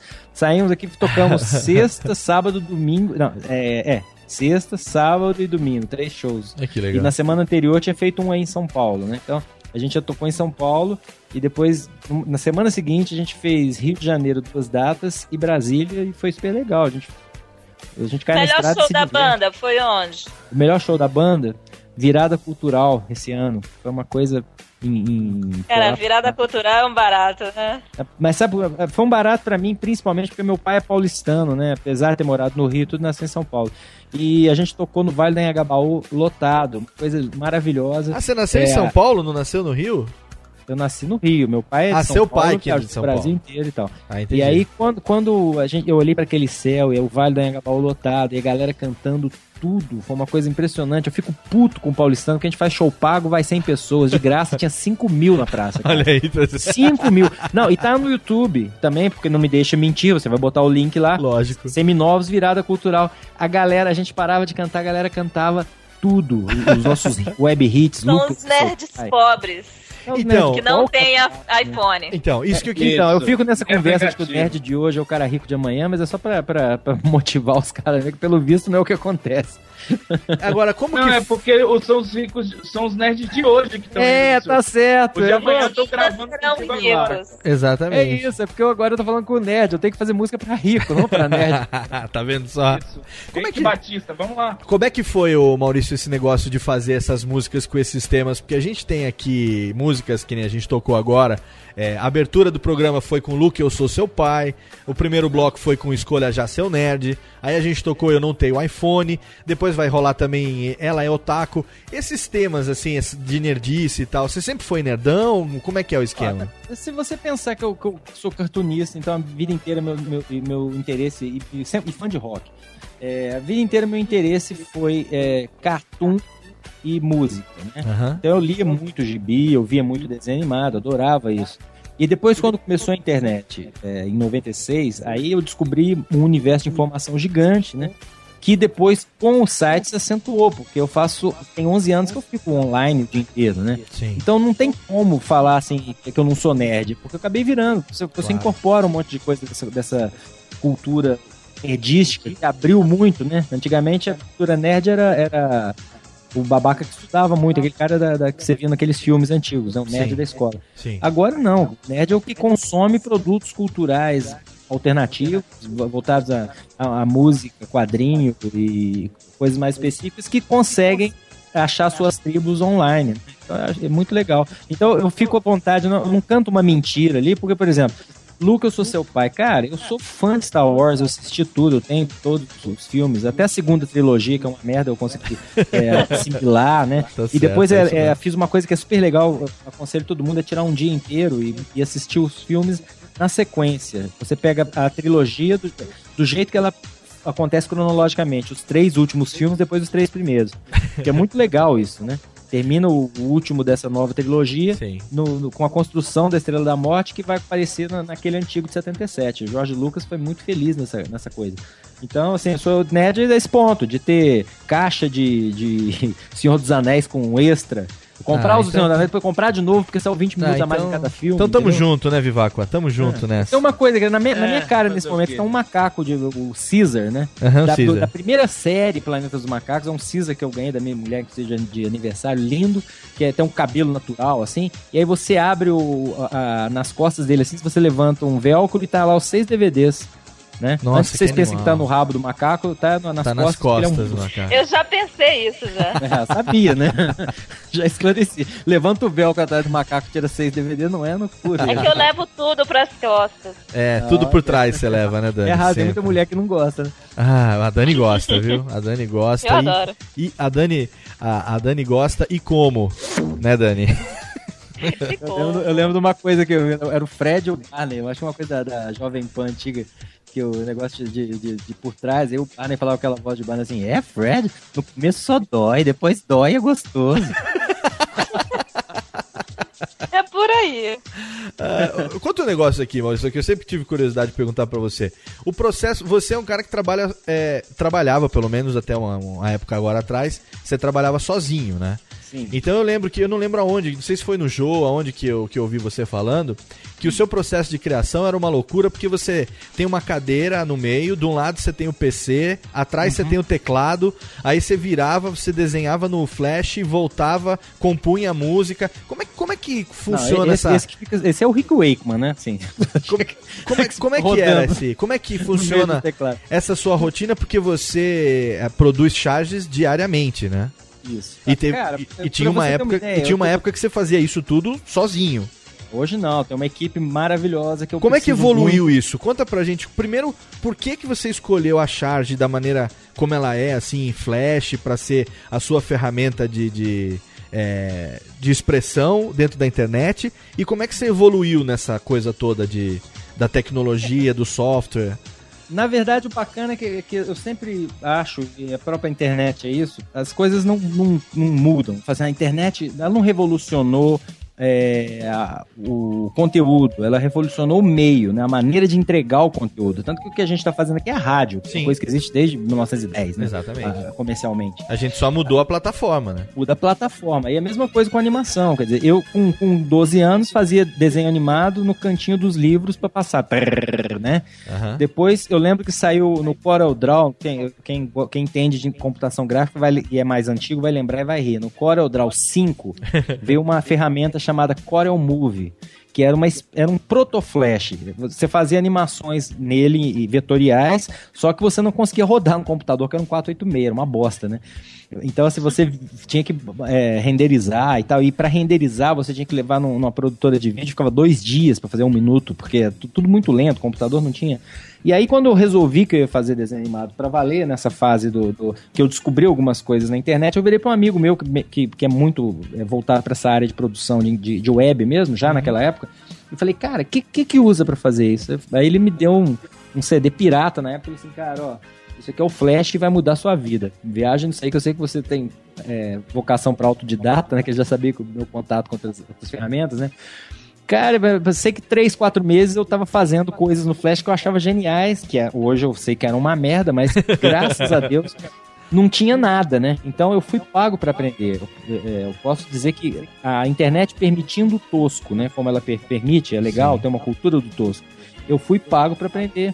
E as primeiras charges, hoje as pessoas que, que lembram do site no início não têm a noção, cara, do quanto é, mudou no sentido de que aquelas charges tinham no máximo 100 kbytes. Kbytes. Eu não podia botar Eu lembro, áudio nelas porque o áudio pesava o demais. XZ tinha uns 200, né? É, o, Como é que é? Quando, quando o arquivo era executável, ele tinha um pouquinho mais só, né? Ah, o executável era 300. né? É. Agora, a, a charge, o SWF dela, a matriz dela, para carregar no seu computador, era 100 KB e eu tinha que falar assim: desculpe, tenha paciência e tal, tal, tal, por 100 KB. Hoje elas pesam, é, é, mesmo em vetorial, dá 3 MB e eu, eu uso um áudio com qualidade muito melhor. É, mas assim, é uma coisa absurda, né? Aliás, eu já vou avisando para todo mundo, antes que a pergunta surja, porque vai surgir provavelmente, que a partir do ano que vem as, as charges vão definitivamente migrar do Flash para streaming, inclusive com arquivo, porque o Flash está morrendo mesmo, todo mundo sabe disso, e, e, e hoje em dia já se permite, por causa da, da qualidade das bandas e, da, e, da, e do. E mesmo da do capacidade de processamento de imagem do computador, você fazer isso em streaming, o que vai a dar. Vai É. gostar disso, né? Como? O YouTube que vai A gostar disso. Apple, A Apple vai gostar A Apple, a Apple. Não, na gostar. verdade a Apple ajudou a matar o Flash, né? Assim, o Sim. Steve Jobs foi o primeiro a dar o toque, falou, bicho, eu não vou botar isso aqui, porque aí implicou com a Adobe, Sim. falou que não tinha segurança, aquela coisa toda. Mas hoje os desenvolvedores de web já começaram uma campanha mundial, estão fazendo um apelo para todo mundo substituir o Flash pelo HTML5 mesmo, então, Então, já mas vou você... aproveitar e sair do vetorial pro streaming. Então, mas você vai, vai, continuar é, programando em, em Flash Ah, e exporta ele em, em formato de vídeo, é isso? É, que eu faço, na verdade, com, com a charge do Big Brother. Eu já faço hoje pro material que é visto no iPad, né, do site. Sim. É, já, já tem um tempo que se você assistir o charge no iPad, como o, o- a Apple não lê, não lê Flash, você Sim. vai puxar um vetorial. Mas você vai continuar programando elas em Flash, Vou continuar programando, desenhando. desenhando no Flash. Pareça uma plataforma melhor. Mas o Flash pra isso é muito bom. Teve um Eu programa... preferi o Aquaman. Teve... Tá que pariu. Como é que é? Não, ele falou que não gosta do Flash, sempre preferiu o Aquaman. Ai! É. Caramba. Meu Deus Mas do acontece céu. que se você não usar flash, a foto sai escura. Ui, veio outro. Ah. Essa foi a altura, não foi? Não, mas o convidado pode. É que o Vivaco. Foi do Ele... mesmo nível. O Vivaco já começou o ano novo com suas piadex. Sabe o que, que eu trouxe aqui pra você, Vivaco, hoje? Ah. Deixa eu dar um tiro também, vai, deixa eu dar um tiro, vai, vai, vai. Agora. A Dani, a Dani. Ai, meu Deus do céu. Agora, o, o Maurício, fala pra gente um negócio. Você, há um- alguns meses atrás, participou de um Nerdcast lá com o pessoal, com os blogueiros e tal, né? Uhum. E eu, você comentou rapidamente que você tem uma equipe hoje que trabalha com você e que você tem a maioria das animações já meio que pré-programadas, né? Qual a diferença do, do- do- da época que você fazia tudo no, no, no braço, 100% no braço, e hoje, assim, a, a, a- pra facilitar o processo? Como é que Então, você foi peraí. desenvolvendo em cima da ferramenta? Exato. São duas coisas distintas, Hum. né? Assim, o que acontece é que a animação ficou mais complexa porque as animações ficaram mais longas, é, com, com, com áudio, então tem que fazer sincronismo de expressões de boca, é muito mais complicado do que quando você bota só um balãozinho lá e, e abre a boca do cara três vezes pra parecer que ele tá falando, né? Então dessa vez tem que dar movimento e tal. E aí eu comecei com uma. Levei pra lá o, o Fernando Duarte, que é um puta do cartunista, meu amigo, que tá lá comigo há quase oito anos, sei lá. E devagar foram entrando os outros. O Léo entrou e saiu. E hoje eu tenho lá o o Fred e o Da Hora. Três grandes, exímios cartunistas que têm seus trabalhos próprios e tudo. E que trabalham lá no, no estúdio como, como animador. de- me ajudam a desenhar e tal. Agora, outra questão é isso que você está falando que, que é o, que é o a, programados e tal, é um banco que eu tenho, porque o, o, o que acontece com o Flash é que ele é. O desenho vetorial é difícil explicar tecnicamente, mas é o seguinte: é, basta dizer, é, em resumo, é que você pode pegar o Lula que eu desenhei uma vez só e dar Ctrl C, Ctrl V nele, entendeu? Sim. E depois você usar a boca que você já desenhou, a sobrancelha, as expressões, e só montando isso de acordo com a expressão do, do personagem. Então, é, você fica como se fosse um, um senhor cabeça de batata que você vai trocando o olho, a boca e tal, entendeu? E isso você ganha muito tempo quando você não precisa desenhar. Você- é, só pra você ter uma ideia, cara, como é que é coisa louca, os personagens de, que eu fazia pra tirinha de jornal, eu faço até hoje, não esqueci nem nada. Mas se você falar desenho espinha e fimose, é capaz de eu não conseguir fazer um espinha e fimose legal, porque eu desenhei uma vez. Claro. Eles claro. de, de perfil. Desenhei Eles estão no desenho banco, né? fiz, Tá no é, banco de imagens. Há 10 anos, tá lá num banco, né? É, porque não é o desenho frame a frame, igual o da Disney, que você tinha que desenhar um bilhão de vezes a coisa, né? Pra Aham. conseguir fazer um filme inteiro. Você faz o, o desenho e aquele desenho você movimenta o desenho que já tá pronto, né? Uma coisa que eu acho eu- muito legal nas charges, é, no trabalho que você faz, é que é o seguinte, quem te conhece e quem acompanha o seu trabalho sabe que você não é um imitador. Né? Não, Você claro não é um não. cara que personifica e faz as vozes e tal. Mas a, a- quem acompanha o seu trabalho já há anos e, e- e- e percebe que você desenha, desenha muito bem, a caricatura que você faz é muito legal. É, Obrigado. Isso, o roteiro aliado à caricatura faz com que mesmo você fazendo uma voz é, é, que às vezes não tem muito a ver com o personagem, mas a gente se convence de que é uma imitação do personagem. É, sabe? porque na verdade é o que eu falo muito. É, você pega duas coisas meia boca, assim, vira uma coisa legal, entendeu? É boa. Tá aqui, tá aqui o, O- Radiofobia que não deixa a gente mentir. Você pega Exato. bons tem coisa- convidados. tem gente que eu acho melhor, assim, né? Eu consigo, o meu Lula, consegui fazer um Lula bem bacana na época do, do Lula, né? É, e, e alguns, alguns são, por exemplo, eu fiz uma voz pro Bush que pegou, o pessoal adorava a voz que eu fazia pro Bush, mas o- como é que eu vou fazer o Bush em português é outra coisa, né? Aham. É, a Dilma, eu tô achando uma- um formato pra minha Dilma ainda, que tal, que não é. tô- ela tá um processo ainda, em- um trabalho em desenvolvimento. Mas eu acho que é por aí mesmo. Eu, eu- eu comparo muito com o South Park, assim, uma coisa que você, você olha as vozes do South Park, são quase as mesmas, sempre. Sim, né? é. Mas, é, o desenho faz esse trabalho, né? Puta, muito legal. Vivaco E não agora... é que. Fala aí. deixa eu esclarecer também uma coisa Diga, importante. diga. Falam, Porra, o cara é fominha, por que, que não, abre, não abre emprego, né? Primeiro tem a questão financeira, né? Eu não conseguiria manter minha empresa aberta pagando dubladores. Claro. Muitos deles. Agora, o que acontece de mais grave, e é isso que inviabiliza, é que como eu faço uma animação por dia, é tudo em real time. eu Sim, não tenho sim. tempo de ligar pro cara que faz o Faustão, ou o cara que faz o Silvio e falar assim, bicho, é, é, tá aqui o texto, e aí ele manda pra mim, eu tenho que dirigir dá, pra saber dá. se, vai, se tá legal Sim, e tal. sim, sim. É muito rápido. É- é, então não dá tempo mesmo. Normalmente eu, Acontece de eu terminar um roteiro às 11, gravar um áudio até meio-dia, a minha equipe chega pra trabalhar às duas e a gente tem que pegar firme todo mundo. Mas essa é uma, uma coisa que só na internet mesmo que a gente consegue desenvolver esse tipo de trabalho. Tem um, um site que é, é um amigo nosso também, que é o Animatunes, Aham. que a gente tem lá um animador também excelente, que eu sei que é, É o seu Balta. amigo, que é o Balta, que trabalhou com você na época do Mortadela, ou Não, pelo menos... comigo, Vocês não. não. trabalharam juntos? Claro que não. Como é que foi teu... Quando é que Foi você assim, conheceu eu, o eu Balta? fazia. eh, O Mortadela existia. Sim. Quando o Charges veio, foi uma coqueluche e desbancou o Mortadela. O Sérgio ficou desesperado, que o dono do Mortadela chamou o Balta, mostrou minha charge e falou assim: Cara, é isso que você vai fazer. E aí o Balta me imitou descaradamente até achar o estilo dele. Ele, Sim. Pode perguntar pra ele que não é mentira, cara. Não, ele, teve foi- aqui com a gente. A gente fez uma entrevista desse com o jeito Balta. mesmo. O Sérgio falou, cara, faz o, o que, o que o Maurício fazia. Hoje o, o Balta. Ah, porra, então. Porque o. Balta teve É aqui que com a gente. O estilo é dele é dele, né? O, Aham. o que eu digo é o padrão da, da, da animação, a maneira, o formato, com as paródias, as coisas que eu fazia era o que o Sérgio queria lá também, entendeu? Sim.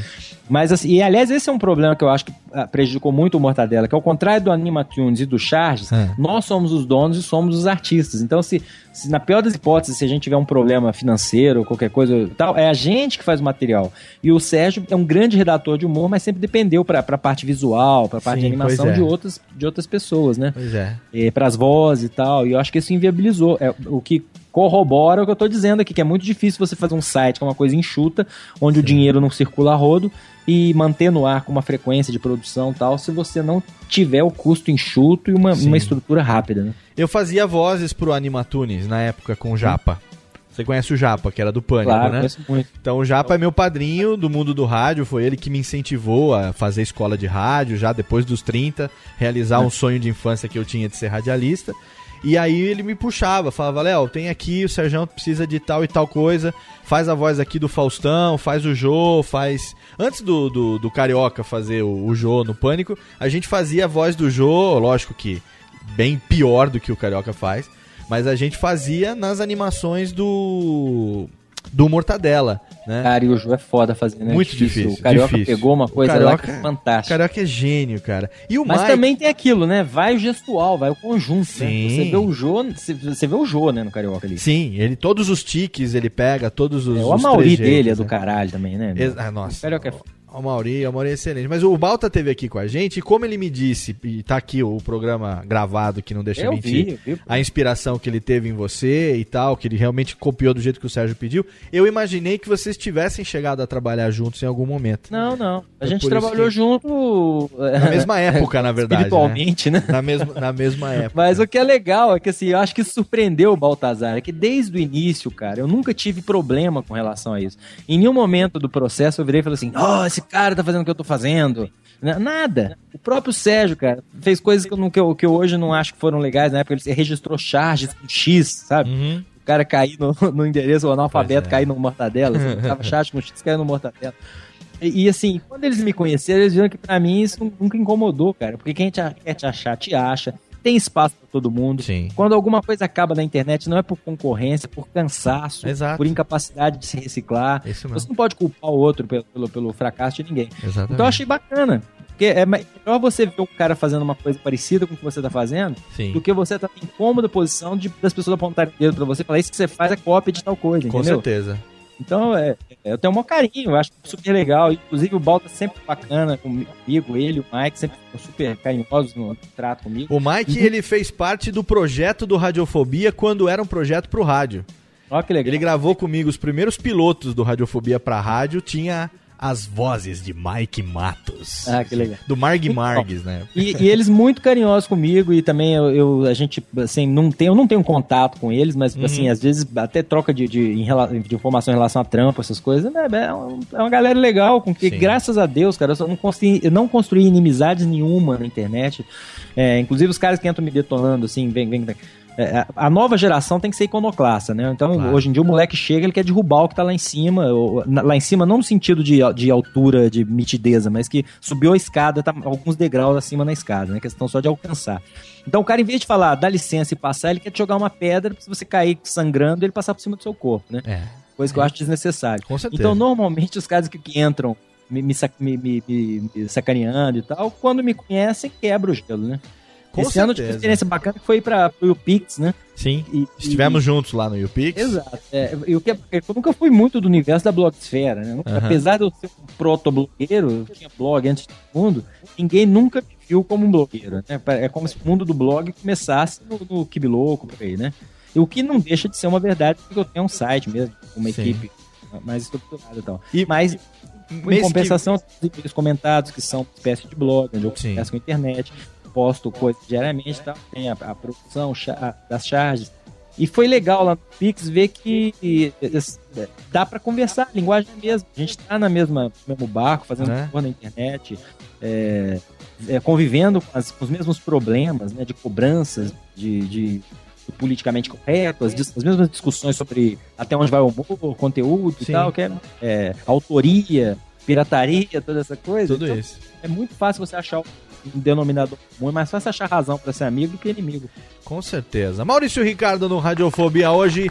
Vamos aqui rapidamente então pro nosso derradeiro bloco de melódias. Mais algumas musiquinhas aqui dos seminovos. E daqui a pouco a gente vo- volta pro nosso último bloco com as perguntas dos nossos queridos ouvintes. Pode ser, meus amigos? Pode, Sim.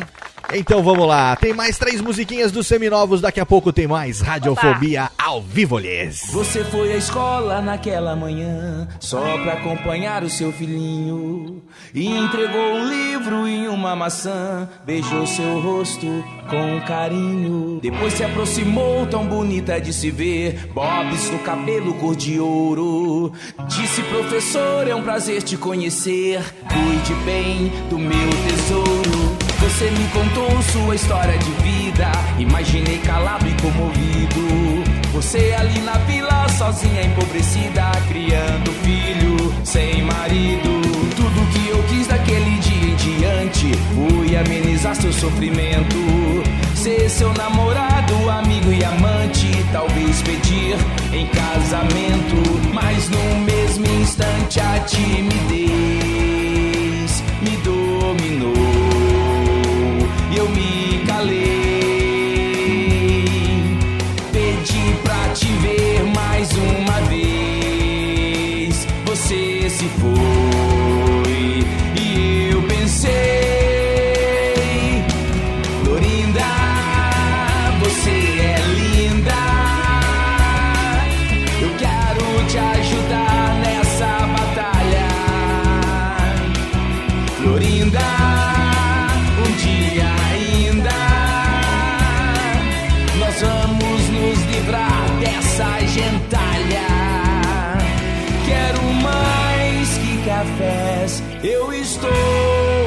seus pés. Bem que eu sei que também sou amado. Meu pequeno buquê é barato porque meu amor eu dou aulas no estado. Você foi à escola naquela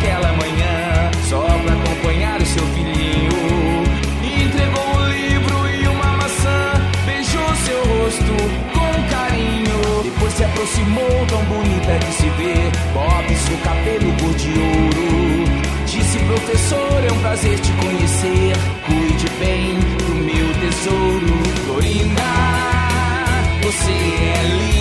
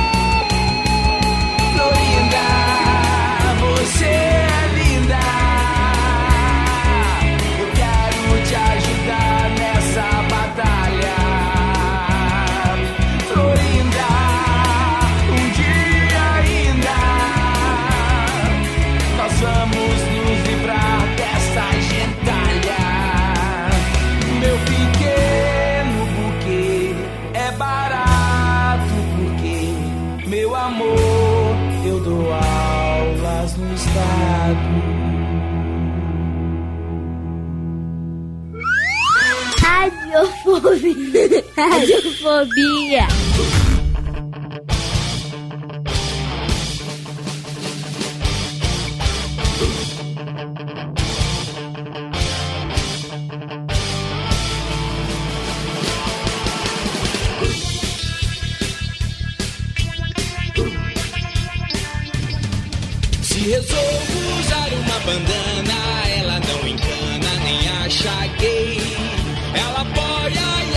Bacana no fim de semana eu ser cosplay. Ela joga no meu time, passa a noite ao meu lado. Baixando e vendo anime em japonês legendado.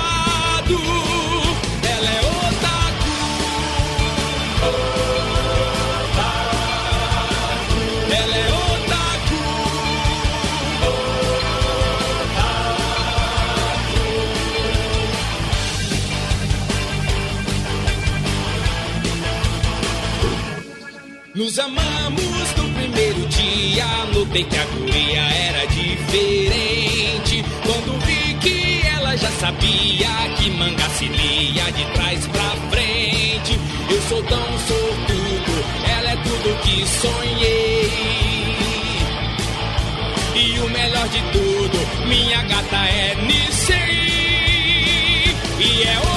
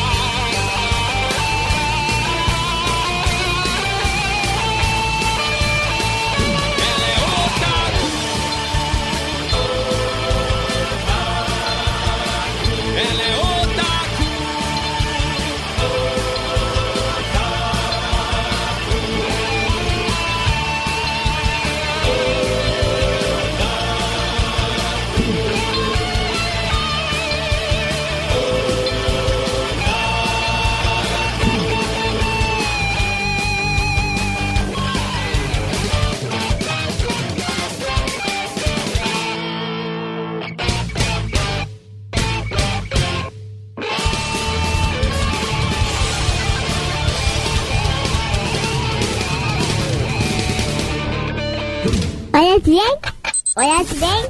Conhece. Radiofobia. Radiofobia. Não é fácil manter a franja lisinha. Tenho que fazer escova e chapinha. O mais difícil ainda é ver o mundo assim do meu jeito. O cabelo tampa o olho esquerdo e eu só posso usar o direito. Ser mais sensível que eu. Não dá pra ser feliz no mundo em que vivemos. Ah, eu sou emo. No show do Sem Problemas, nós nos conhecemos. Ah, eu sou emo. Quando vejo você, meu amor, sempre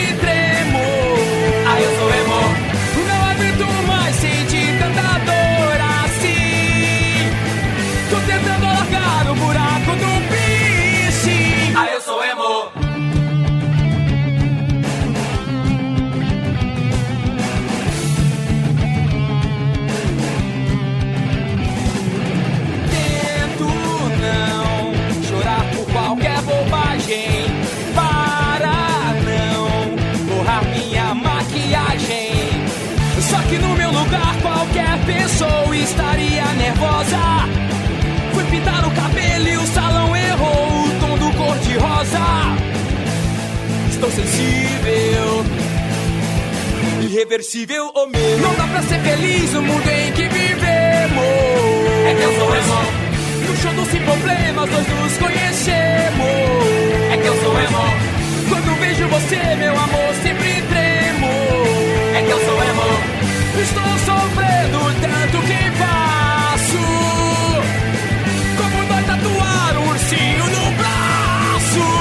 sou emo.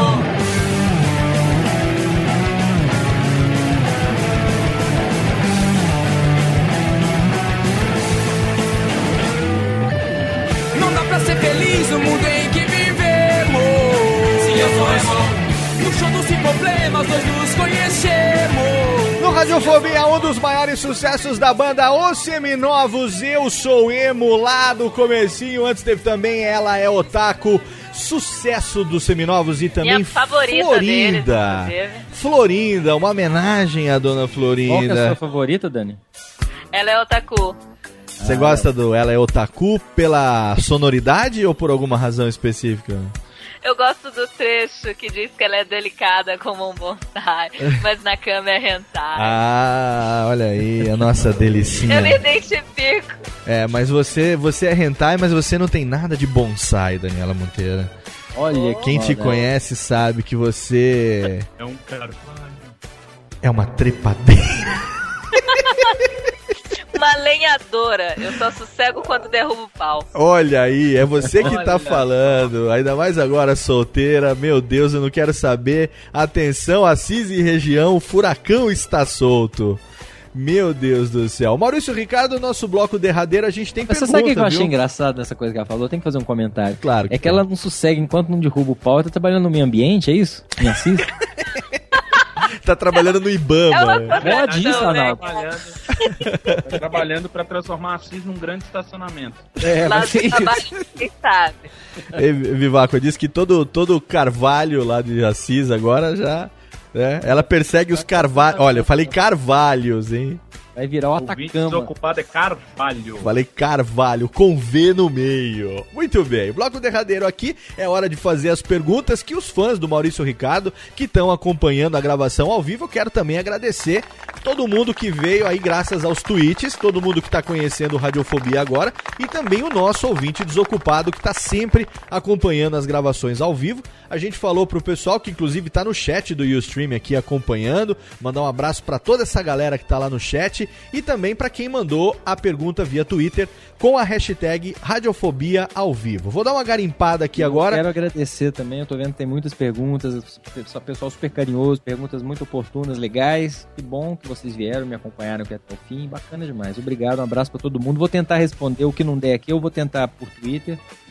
E mas desde já valeu. Olha aí. Beijo do Maurício Ricardo também. Prestativo. Pro fã e pro nosso ouvinte. Vivaco, o seu microfone tá um pouco baixo hoje, querido. Não tô conseguindo. Opa, e agora tá melhor? Não tô conseguindo ouvir-lhe. Mas também do jeito que suas participações estão hoje. É melhor que você não fale muito. Ah, meu Deus do céu. Coitado, cara já, já tá toda hora parando o jogo. É bullying. é bu- ah, é, pô, olha, ele, ele tá, ah, ele tá vendo futebol, noite de quarta-feira é foda pra gravar mesmo. Vamos lá, ó, o nosso querido amigo do Quadrincast aqui, acho que é o Garavelo, ele manda a seguinte pergunta. É, você já sofreu alguma censura, tanto quanto tra trabalho na Globo ou como independente? Já teve alguém que falou, você não pode falar isso, não pode fazer isso? Não, porque eu sempre trabalhei para empresas, né? Quando eu era jornalista, ainda peguei o final da ditadura militar. Uma coisa que a gente aprende muito cedo nessa profissão é até que ponto você quer ir para quem que você está trabalhando. Essa é uma questão que é muito. Vamos falar, eu, eu- eu- eu posso ter praticado autocensura, mas não ter sido censurado. Eu posso já ter pensado assim, pô, isso aqui não vai se encaixar para esse padrão de trabalho que eu tô fazendo. Mas não o contrário. Esse ano, por exemplo, Aliás, a cada ano que eu faço o Big Brother, a minha surpresa é sempre no sentido de que eu tô podendo ficar cada dia mais avacalhado, cara. Assim, o Boninho tá muito liberal em relação às brincadeiras. Eu vou, eu mando assim, falo, cara, agora eu peguei pesado, tá? vem, o pessoal mete bronca legal e, e no- na Globo eu nunca tive, mas também não é por isso, não vou fazer uma, uma, uma, uma coisa de mau gosto ou puxando pra um erotismo que não cabe no horário, na TV, ou um tipo de humor que não se enquadra pra TV aberta, mas essa é a questão que eu acho que cabe mais à, à pessoa e do, ao, ao profissional do que à, à emissora. Não precisa haver censura se o profissional tiver consciência, sem hipocrisia, né, de onde está trabalhando, cara, até onde ele pode ir. Perfeito. Mas nunca rolou Ah, e, no, é, é, e, pra, e como Mamilos? contraponto a isso, eu tenho que dizer que no Charges, por exemplo, que é a minha empresa, eu faço o que eu bem entendo. Mas eu tenho um limite, que é o limite do respeito ao, ao público que tá me vendo. Eu sei que o meu humor, não, não- as pessoas não esperam dele uma agressividade que você encontra em outros tipos de humor. Porque não é, é, é a minha índole. Quer dizer, se eu for fazer isso, eu vou estar agredindo a minha natureza, talvez para atrair um público maior, mas não é o caso, entendeu? Perfeito. O humor imbecil aqui é, é o- é nick dele, humor imbecil no Twitter, São João da Barra, Rio de Janeiro. É, diz que gostou da charge nova do Bob Esponja. É Que- Bob Esponja, broca estragada Ele que eu fiz hoje, que- que é sobre o vazamento no litoral fluminense. E ele disse que mora lá no município do vazamento. Então Pois diz é. que se Eu identificou. mandei o link da charge no Twitter, tá aí pra quem quiser ver, porque pra quem me segue no Twitter e no Facebook vê a charge antes da meia-noite. É Olha um aí. privilégio que eu, que eu mantenho, mando o link Olha pra galera. só. antes de-. Sim. E ficou muito divertido, eu gostei pra caramba. Excelente. Ele tá perguntando aqui o nosso amigo Book Eating Boy, que é lá que não vou Book saber de onde Eating é. Boy, que é um livro comendo um rapaz? É o isso? Boquete Boy. É um ouvinte nosso aqui já de longa data. É o Boquete Boy. O Boquete O Boquete Boy, ele pegou, ele sabe que ele é trollado sempre aqui por causa desse nick. Ele pergunta se você teria coragem de participar de um BBB. Ah, não, jamais, cara. Que isso? mostrar minha, minha bunda peluda, minha barriga de cerveja lá e, e- cara, expor minha, minha, minha privacidade. Eu, eu- invejo a pior coragem ainda. daqueles caras, velho. Invejo Pior a ainda, virar Vem cá, personagem no do período Charles que depois, você... né? Opa. Virar charge de No alguém período- depois, né, Vivaco? O que, que a É, Dani tá desse- falar? Fala, Dani. No período que você trabalha pro Big Brother, você tem que assistir direto poder pegar as características de cada um. Ah, boa, boa. As- eu tenho, mas assim, uma coisa que as pessoas também me acusam é, erroneamente, injustamente, é que falam assim, nossa, Maurício, você se submete a fazer o Big Brother. Eu adoro o Big Puta, Brother. Eu comecei a fazer charge pro Big Brother porque eu fazia charges do Big Brother no site e a galera da produção achou legal, né? Peraí, Senão nego. não- não Se me chamassem pra fazer sonoplastia do Big Brother, tava lá, querido. Cara, eu vou falar uma, vou falar uma coisa pra vocês. Eu né? tava Tem duas lá, maneiras de ver o Big Brother. Ou você pode falar um bando de idiota trancado numa casa falando besteira, ou é uma experiência sociológica do caralho. De assim, de ver as pessoas construindo personagens, destruindo personagens, o jogo da produção pra pra ajudar as pessoas a se desarmar. E pra quem gosta de TV, isso eu dou mais valor ainda, cara, é aquela equipe te- tentar fazer uma coisa que é quase impossível, que é você resumir um dia de uma maneira coerente, meio que, meio que dramaturgicamente, né? Para as pessoas entenderem começo, meio e fim. Então, além de tudo, é um, eu acho que é um grande trabalho de TV, cara. Você sabe me quem apaixonei que- ao, ao me aproximar da produção e ver como é que aquilo é feito, a paixão das pessoas, as pessoas que estão lá com uma equipe que tá há bastante tempo junto. Cara, eu acho do caralho o Big Brother. Você sabe quem que teve aqui há dois programas, três programas, que a gente falou que ia entrevistar você e que falou que a gente te mandasse. Cadê a Técnica? O beijo pra mandar aqui. A Técnica tá dormindo hoje também. Puta que pariu. Sabe quem que teve aqui? Quem? Mário Jorge. Ó, cara. Mário Jorge, que além de ser dublador, diretor, um dos maiores atores de dublagem do Brasil, também é Aham. diretor do Big Brother, né? É o Mário Jorge. Teve aqui, a gente falou, a gente gravou com o Maurício uma vez, deu feio, vamos gravar de novo. Porra, meu irmão, manda um abraço Inclusive, pra ele. pô, eu- eu- a maior coisa uma coisa que eu tenho pena é que eu, te- eu cheguei a fazer um piloto de um projeto, quase deu rock pra eu trabalhar com o Mário Jorge num projeto. Mas a gente ainda vai fazer alguma coisa junto, legal. Pois é, Sim, a gente posse falou aí mesmo. da TV Colosso 2.0, né, Vivaco? Que pena, hein? Vai. Ah, a criançada Agora o pessoal ficou. saber de gato fazendo pose. A criançada nesse programa. Vamos lá, mais pergunta aqui. A Maria Gaspareto pergunta se você sabe que o seu site é matéria na faculdade dela. Diz que caiu na prova de filosofia aplicada. Olha aqui. Ué, que legal, É cara. uma fã Poxa, sua. Depois eu, É queria, uma- eu queria saber. Eu sei, que, eu sei que acontece uma coisa bacana, que eu fico muito orgulhoso, essa é uma das coisas legais, que na verdade são duas coisas ligadas à escola. Uma é que professores usam como material didático as charges para dar uma enfeitada na aula, dar uma brincada e tal, uma descontração e, e introduzir temas que, que são tratados na charge. A outra, essa eu me divirto mais ainda quando eu ouço, é gente que não gosta de notícia, odeia notícia, mas vê a charge todo dia e aí acaba sabendo o que está acontecendo no mundo. Exato. E aí vai fazer Acaba se prova de conhecimentos. né? É, aí o cara vai fazer prova de conhecimentos gerais lá no vestibular e pe- perguntas de história de atualidades ou redação e, e depois me escreve, Maurício, obrigado. Se não fosse aquela charge sua sobre o encontro do G9, que não sei o que, que você falou tal coisa, eu tinha me fudido, mas consegui fazer a prova porque eu vi a charge e tal. Eu, eu fico super orgulhoso desse lado. Porque eu tenho essa coisa meio imbecil ainda, de, de ao mesmo tempo que eu, que eu sei que o humor é, é só humor, eu não quero ser engajado nem nada, eu faço de vez em quando algumas coisas, não sempre pra não ser chato, mas algumas coisas que eu sinto que eu tô de certa forma acrescentando alguma coisa pras pessoas. Sim. E isso eu acho legal, entendeu? Não acho que é só chegar e. eu- eu- é, Quero apenas fazer rir? Quero. Às vezes eu quero apenas, na maior parte das vezes, aliás. Mas eu não deixo de sentir uma ponta de orgulho, de satisfação, ainda mais que eu tô numa fase já com um filho adolescente e tudo. Uhum. De falar, cara, que legal, tem alguma coisa relevante aqui nisso, né? Muito Qual a sua opinião sobre esse, esse novo humor de memes? Memes, ó, eu acho muito legal. Porque, é, é, na verdade, o que, que acontece? É o que eu sempre digo quando a mãe chega pra mim e fala assim: ah, meu filho desenha pra caramba. Eu falo, então, coitado, ele tem que ser roteirista, não é desenhista. porque desenhista, todo mundo. Você, vai, você acha 200 pessoas que desenham. Foda é criar. Então, o, o meme tá sendo usado nas tirinhas como uma, uma forma de desenhar a ideia que a pessoa tem. Então eu tenho visto tirinhas geniais, por exemplo, com frame de filme, que é muito Sim. comum também, né? Pega aqueles frames congelados. E memes, eu acho Você sabe, você sabe o que, que eu lembro quando eu vejo essas tirinhas de memes? O quê? Em fio. Eu, Sim. eu lembro muito do humor do Enfio, que era fradinho, era aqueles negocinhos, um desenho que era um desenho... mais abertos, Exatamente, um desenho até tosco pra você falar dessa maneira, só É, que o argumento é que é o negócio, o roteiro, né, o- a É igual ideia. o Glauco, né? O enfio, o Glauco tem uma coisa. Pra você desenhar mal, você tem que saber desenhar, cara. Exatamente. Pra você chegar a fazer... É igual o Picasso. Não estamos detonando o Picasso. Mas o Picasso, pra poder chegar naquilo, ele teve a fase clássica. Então, o Exatamente. traço do enfio, cara, é maravilhoso. Ele transmitia, em, em termos de, de expressão...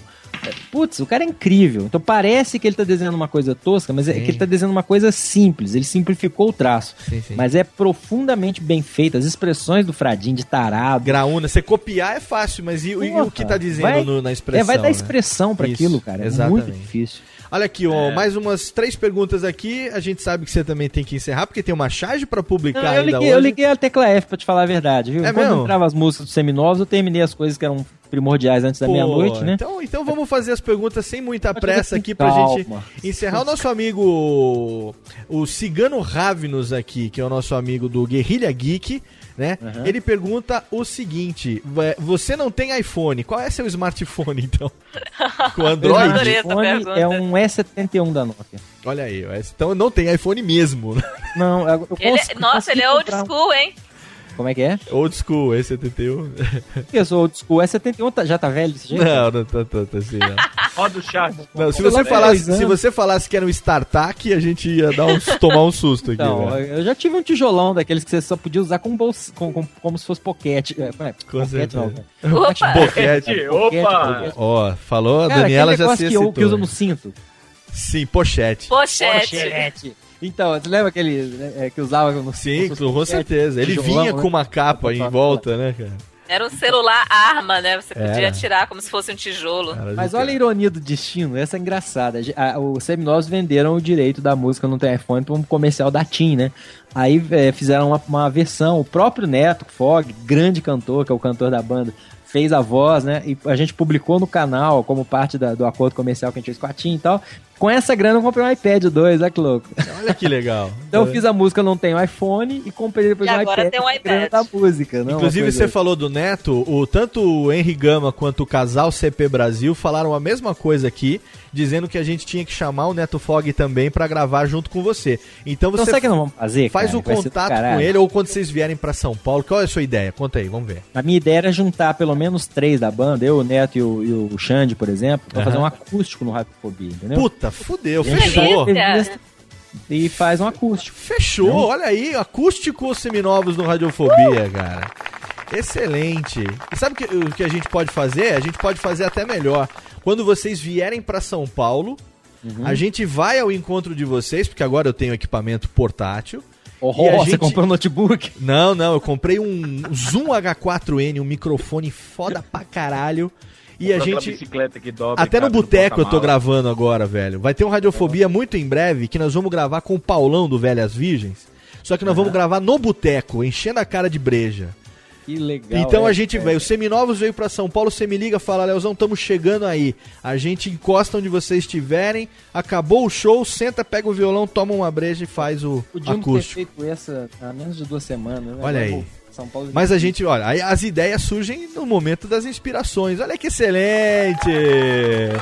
Muito bom. Vamos para mais uma pergunta aqui do Twitter. Os, os- os amigos que mandam. Lorde Luiz Felipe pergunta: Fala pro Maurício pra ele falar um pouco sobre os processos judiciais que ele enfrentou. Você comentou um pouco lá no Nerdcast. Tem tanto, tanto processo assim, Maurício? Ah, teve mais, né? Assim, no início da internet, as pessoas ficavam mais é, encanadas com as coisas. Mas eu tive mais ameaças, notificações extrajudiciais, aquelas coisas assim, tira essa É. porcaria do ar e tal, do que processo propriamente dito. era pra E o- dar o um único pega leve, processo, né? na verdade, chegou até o final mesmo. Eu ganhei, que foi um processo do Paulo Salim Maluf. Fala, Maluf. Olha. O, o- o juiz, eu achei o máximo, porque ele quis entrar com lei de imprensa, direito de resposta, e o juiz deu uma puta de uma gozada, falou assim, olha, não- o que, que seria direito de resposta a uma charge? Vai fazer uma charge animada, vai colocar no ar? Eu vou fazer uma lugar? charge, eu vou fazer uma charge a seu respeito, sou Maurício Ricardo. Não, que absurdo. Porque E não tinha legislação específica ainda. A água espraiada é minha, foi eu que fiz.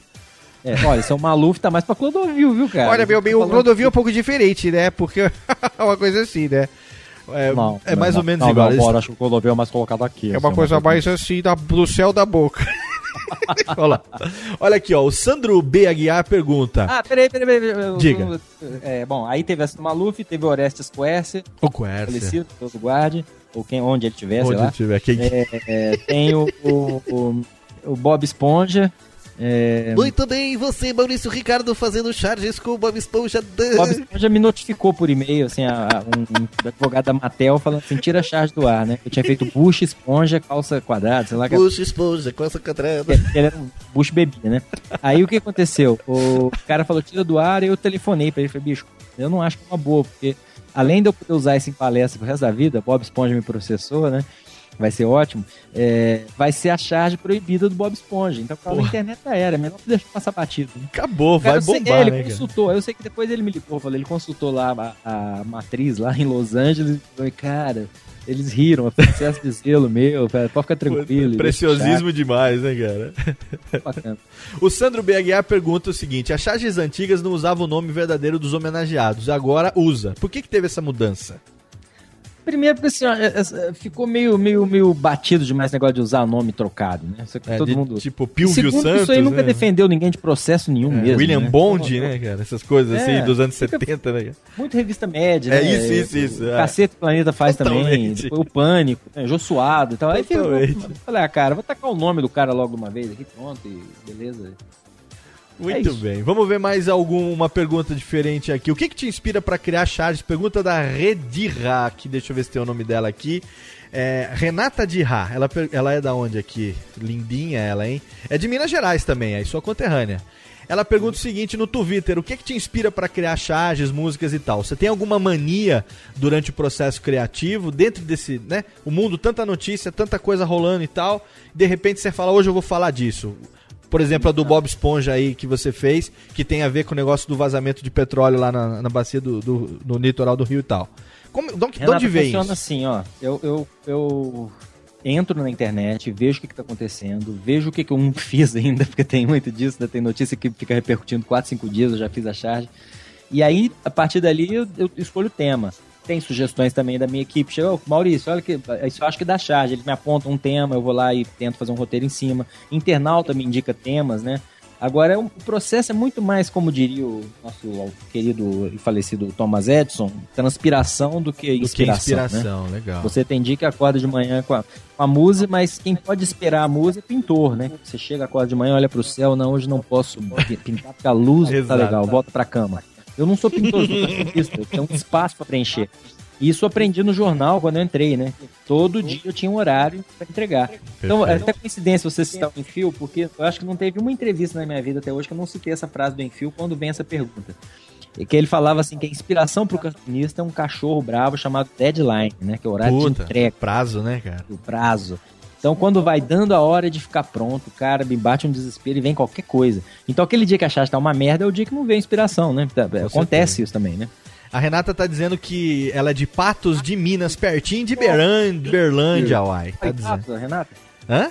Mora em Patos? Diz que mora em Patos de Minas. Tá aqui. Ah, eu já conhe- conheço Patos. Olha aí. Obrigado, Ah, Renatinha, pela Patos- pergunta. Obrigado por acompanhar ao vivo essa bagaça. E temos aqui então a derradeira pergunta. Depois, se Vivaco e Dani tiverem suas derradeiras, eles farão também. Pergunta da Kel Bonassoli, que é de onde aqui? De Curitola, de Curitiba. Kellen Caroline. Ela pergunta quais desenhistas você mais admira. Ah, deixa eu ver, são tantos. Olha, eu- a minha, minha formação, assim, de, de, de inspiração, que ó, foi a revista Média dos anos 70. Assim, que quando lançaram no Brasil a Média no final dos anos 70. E aí tinha All Jeff, que era um grande desenhista, Nossa, o. Don Martin, que era ótimo. É, eu sou muito, muito, muito inspirado pelo Maurício de Souza, marcou minha infância. Ah, os gibis da Disney, tem um desenhista da Disney chamado Carl Barks, que é o que fazia as histórias do Tio Patinho. Sim, eu tenho a coleção Aquela- dele, que saiu excelente. Eu adoro, eu comprei a coleção, adoro o Carl Excelente. Barks e, e- e comprei pelo, pelo eBay uma litogravura, litogravura autografada do Carl Barks. Nossa, que preciosidade, hein? é muito legal. É, Excelente. é, então, assim, são essas. Ah, e a geração da, da Folha de São Paulo dos anos 80. Angeli, Glauco, Laerte. Nossa. Laerte, pra mim, é o mais completo do Brasil. É o cara que, em termos de traço e de criação, fantástico. Adoro Laerte. Os irmãos Caruso, Chico e Paulo. Muita gente. né?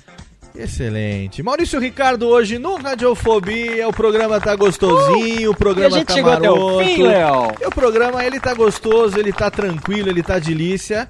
Mas chega uma hora que ele acaba, criançada. Guarda daquela primeira tentativa. Não.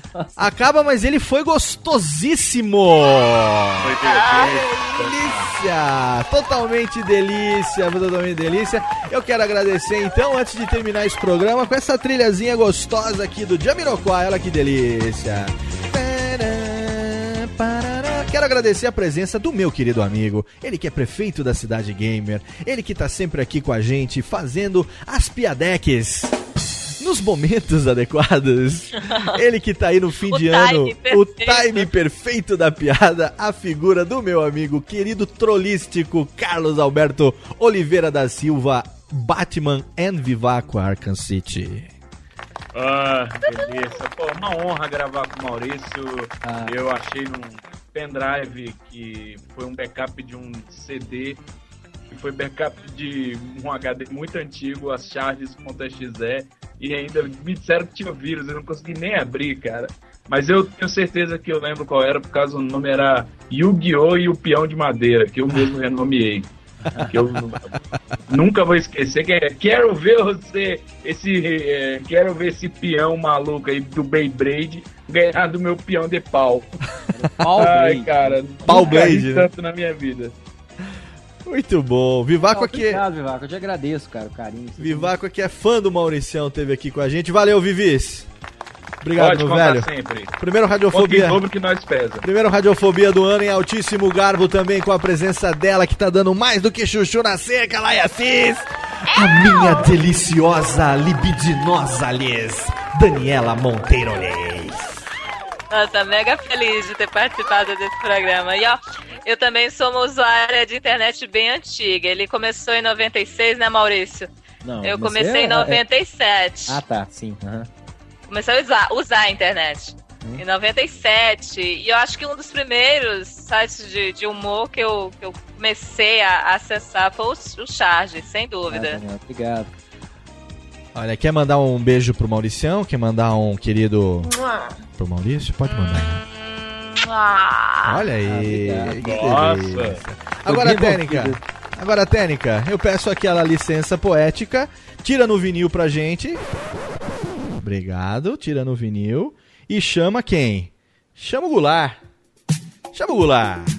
Porque você, querido ouvinte desocupado do Radiofobia, você que acompanhou ao vivo a gravação através do radiofobia.com.br e também do nosso canal no Ustream, você ouviu o primeiro Radiofobia de 2012 com a presença de um convidado de altíssimo nível. Técnica, cadê os aplausos, olhês? Cadê, Técnica, os aplausos? Aqui, ó. Aqui. Maurício Ricardo, nosso querido convidado. Obrigado pela presença, Mauricião. Obrigado, Léo. Um excelente 2012 pra vocês, até que os Maia nos leve a todos pro Com além. certeza. Né? Esse vai ser o nosso último ano. Então a Dani tá mais é certa mesmo, tem mais que acabar com todos os carvalhos de Assis, porque só teremos esse pequeno prazo de 2012, que é o fim do mundo. Mas o período que vocês estiverem vivos em 2002, eu desejo que seja maravilhoso para todo mundo que estiver nos ouvindo. Obrigado pelo carinho, pelas perguntas e pelo convite. Estaremos juntos mês que vem em Campus Party 2012 ou não? Cara, eu não fui chamar, vou, vou- assim, vou. Puta que pergunta. É, fui, vou, até vou participar de um debate lá, que eu, que eu tive o prazer de ser convidado. Eu só me esqueci o que que é o tema, mas É, tô lá firme na Campus Party, vai ser um prazer rever todo mundo. É uma pena que eu acho que dessa vez não vai ter seminovos. Eu adoraria estar lá de novo. A banda, Mauricião. é, mas eu vou estar lá. Chama o Neto, a gente faz um acústico em Campus Party com a galera. Vai ser bacana, hein? Grava na bancada, olha só, hein, com o povo. Delícia.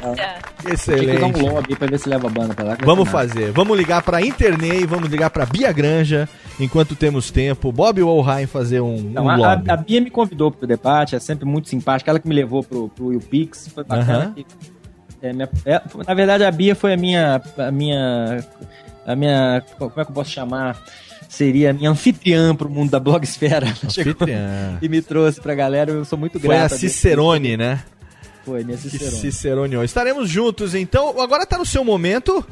É claro que todos os links estão no post, mas é sempre bom o dono da bagaça dizer aonde que a gente pode te encontrar, site, redes sociais. O microfone é seu, meu velho. Obrigado. Olha, você me encontra no charges.com.br, que é a porta de entrada para todo o resto. Estou no, no Twitter, arroba Maurício Ricardo Emendado, sem nada de real, de O, de I, de hífen, de nada, Maurício Ricardo Emendado. No Facebook eu sou charges.com.br, é, porque eu tenho essa dupla personalidade, às vezes pessoa física, às vezes pessoa jurídica. e, e em, e em osseminovos.com.br você baixa todas as 40 músicas dos Seminovos de graça. No canal do YouTube Seminovos você vê todos os nossos vídeos oficiais, inclusive Florinda, que é um último, que é uma homenagem para Florinda.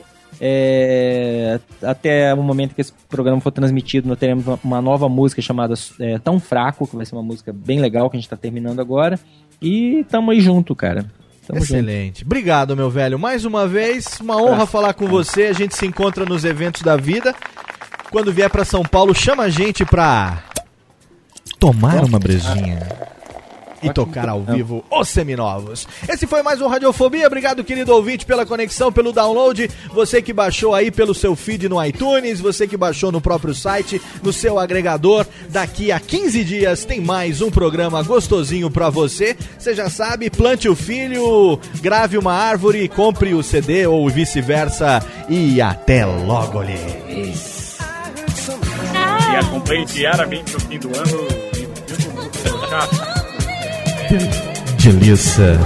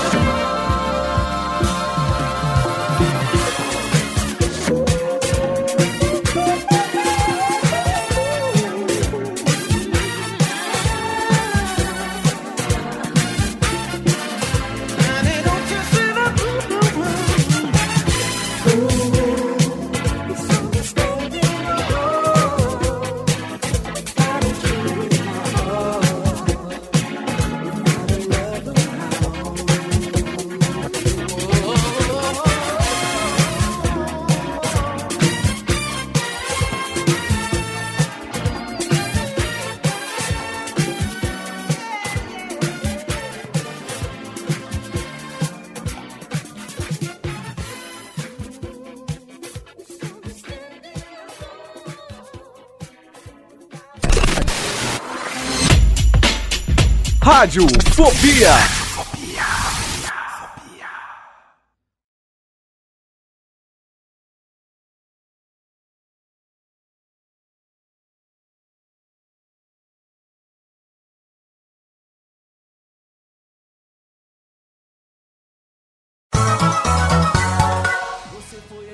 Peraí que tá baixo. Peraí que tá baixo. Pá, pá. Cara, essa, essa música da Dona Florinda é uma coisa linda de Deus. Ah, que bom, eu também gosto, cara. Eu acho que todo mundo fica. é, é, era meio óbvio falar de Chaves, de Madruga e tudo. Eu pensei, cara, tem uma história de amor bonita aí. Outra Florinda. coisa também que ninguém vê, né, cara? É a Florinda, viúva. Pois é. Que, te- e que tinha berço querendo criar o Kiko bem criado naquela bosta daquela vila, aquele mano de mala, né? Então não é à toa que o moleque é. Você já viu, já pensou na Florinda como mãe, cara? Assim, falando, meu, olha com quem que ele brinca na rua, com o Chaves, com a Chiquinha, filha do Madruga, que ela tá tentando dar um mínimo de dignidade pro Kiko ser alguém na vida, entendeu? E aquela Chiquinha é muito cruel, aquela menina. Não, é, e ela quando ela fala, não se misture com essa gentalha, é claro que era uma caricatura, mas Sim. é uma mãe bem educada, Preocupada que com. empobreceu porque o, ma- o marido morreu, e o que, que ela tem que fazer? Ela tem que viver é, é, lutando contra as más influências, né, cara? Com certeza. Vamos lá então, vou baixar o volume aqui, vamos tocar as melódias, já já a gente volta. Daqui a oito minutos estamos de volta pro bloco derradeiro. um. 3, 2, 1. Radiofobia.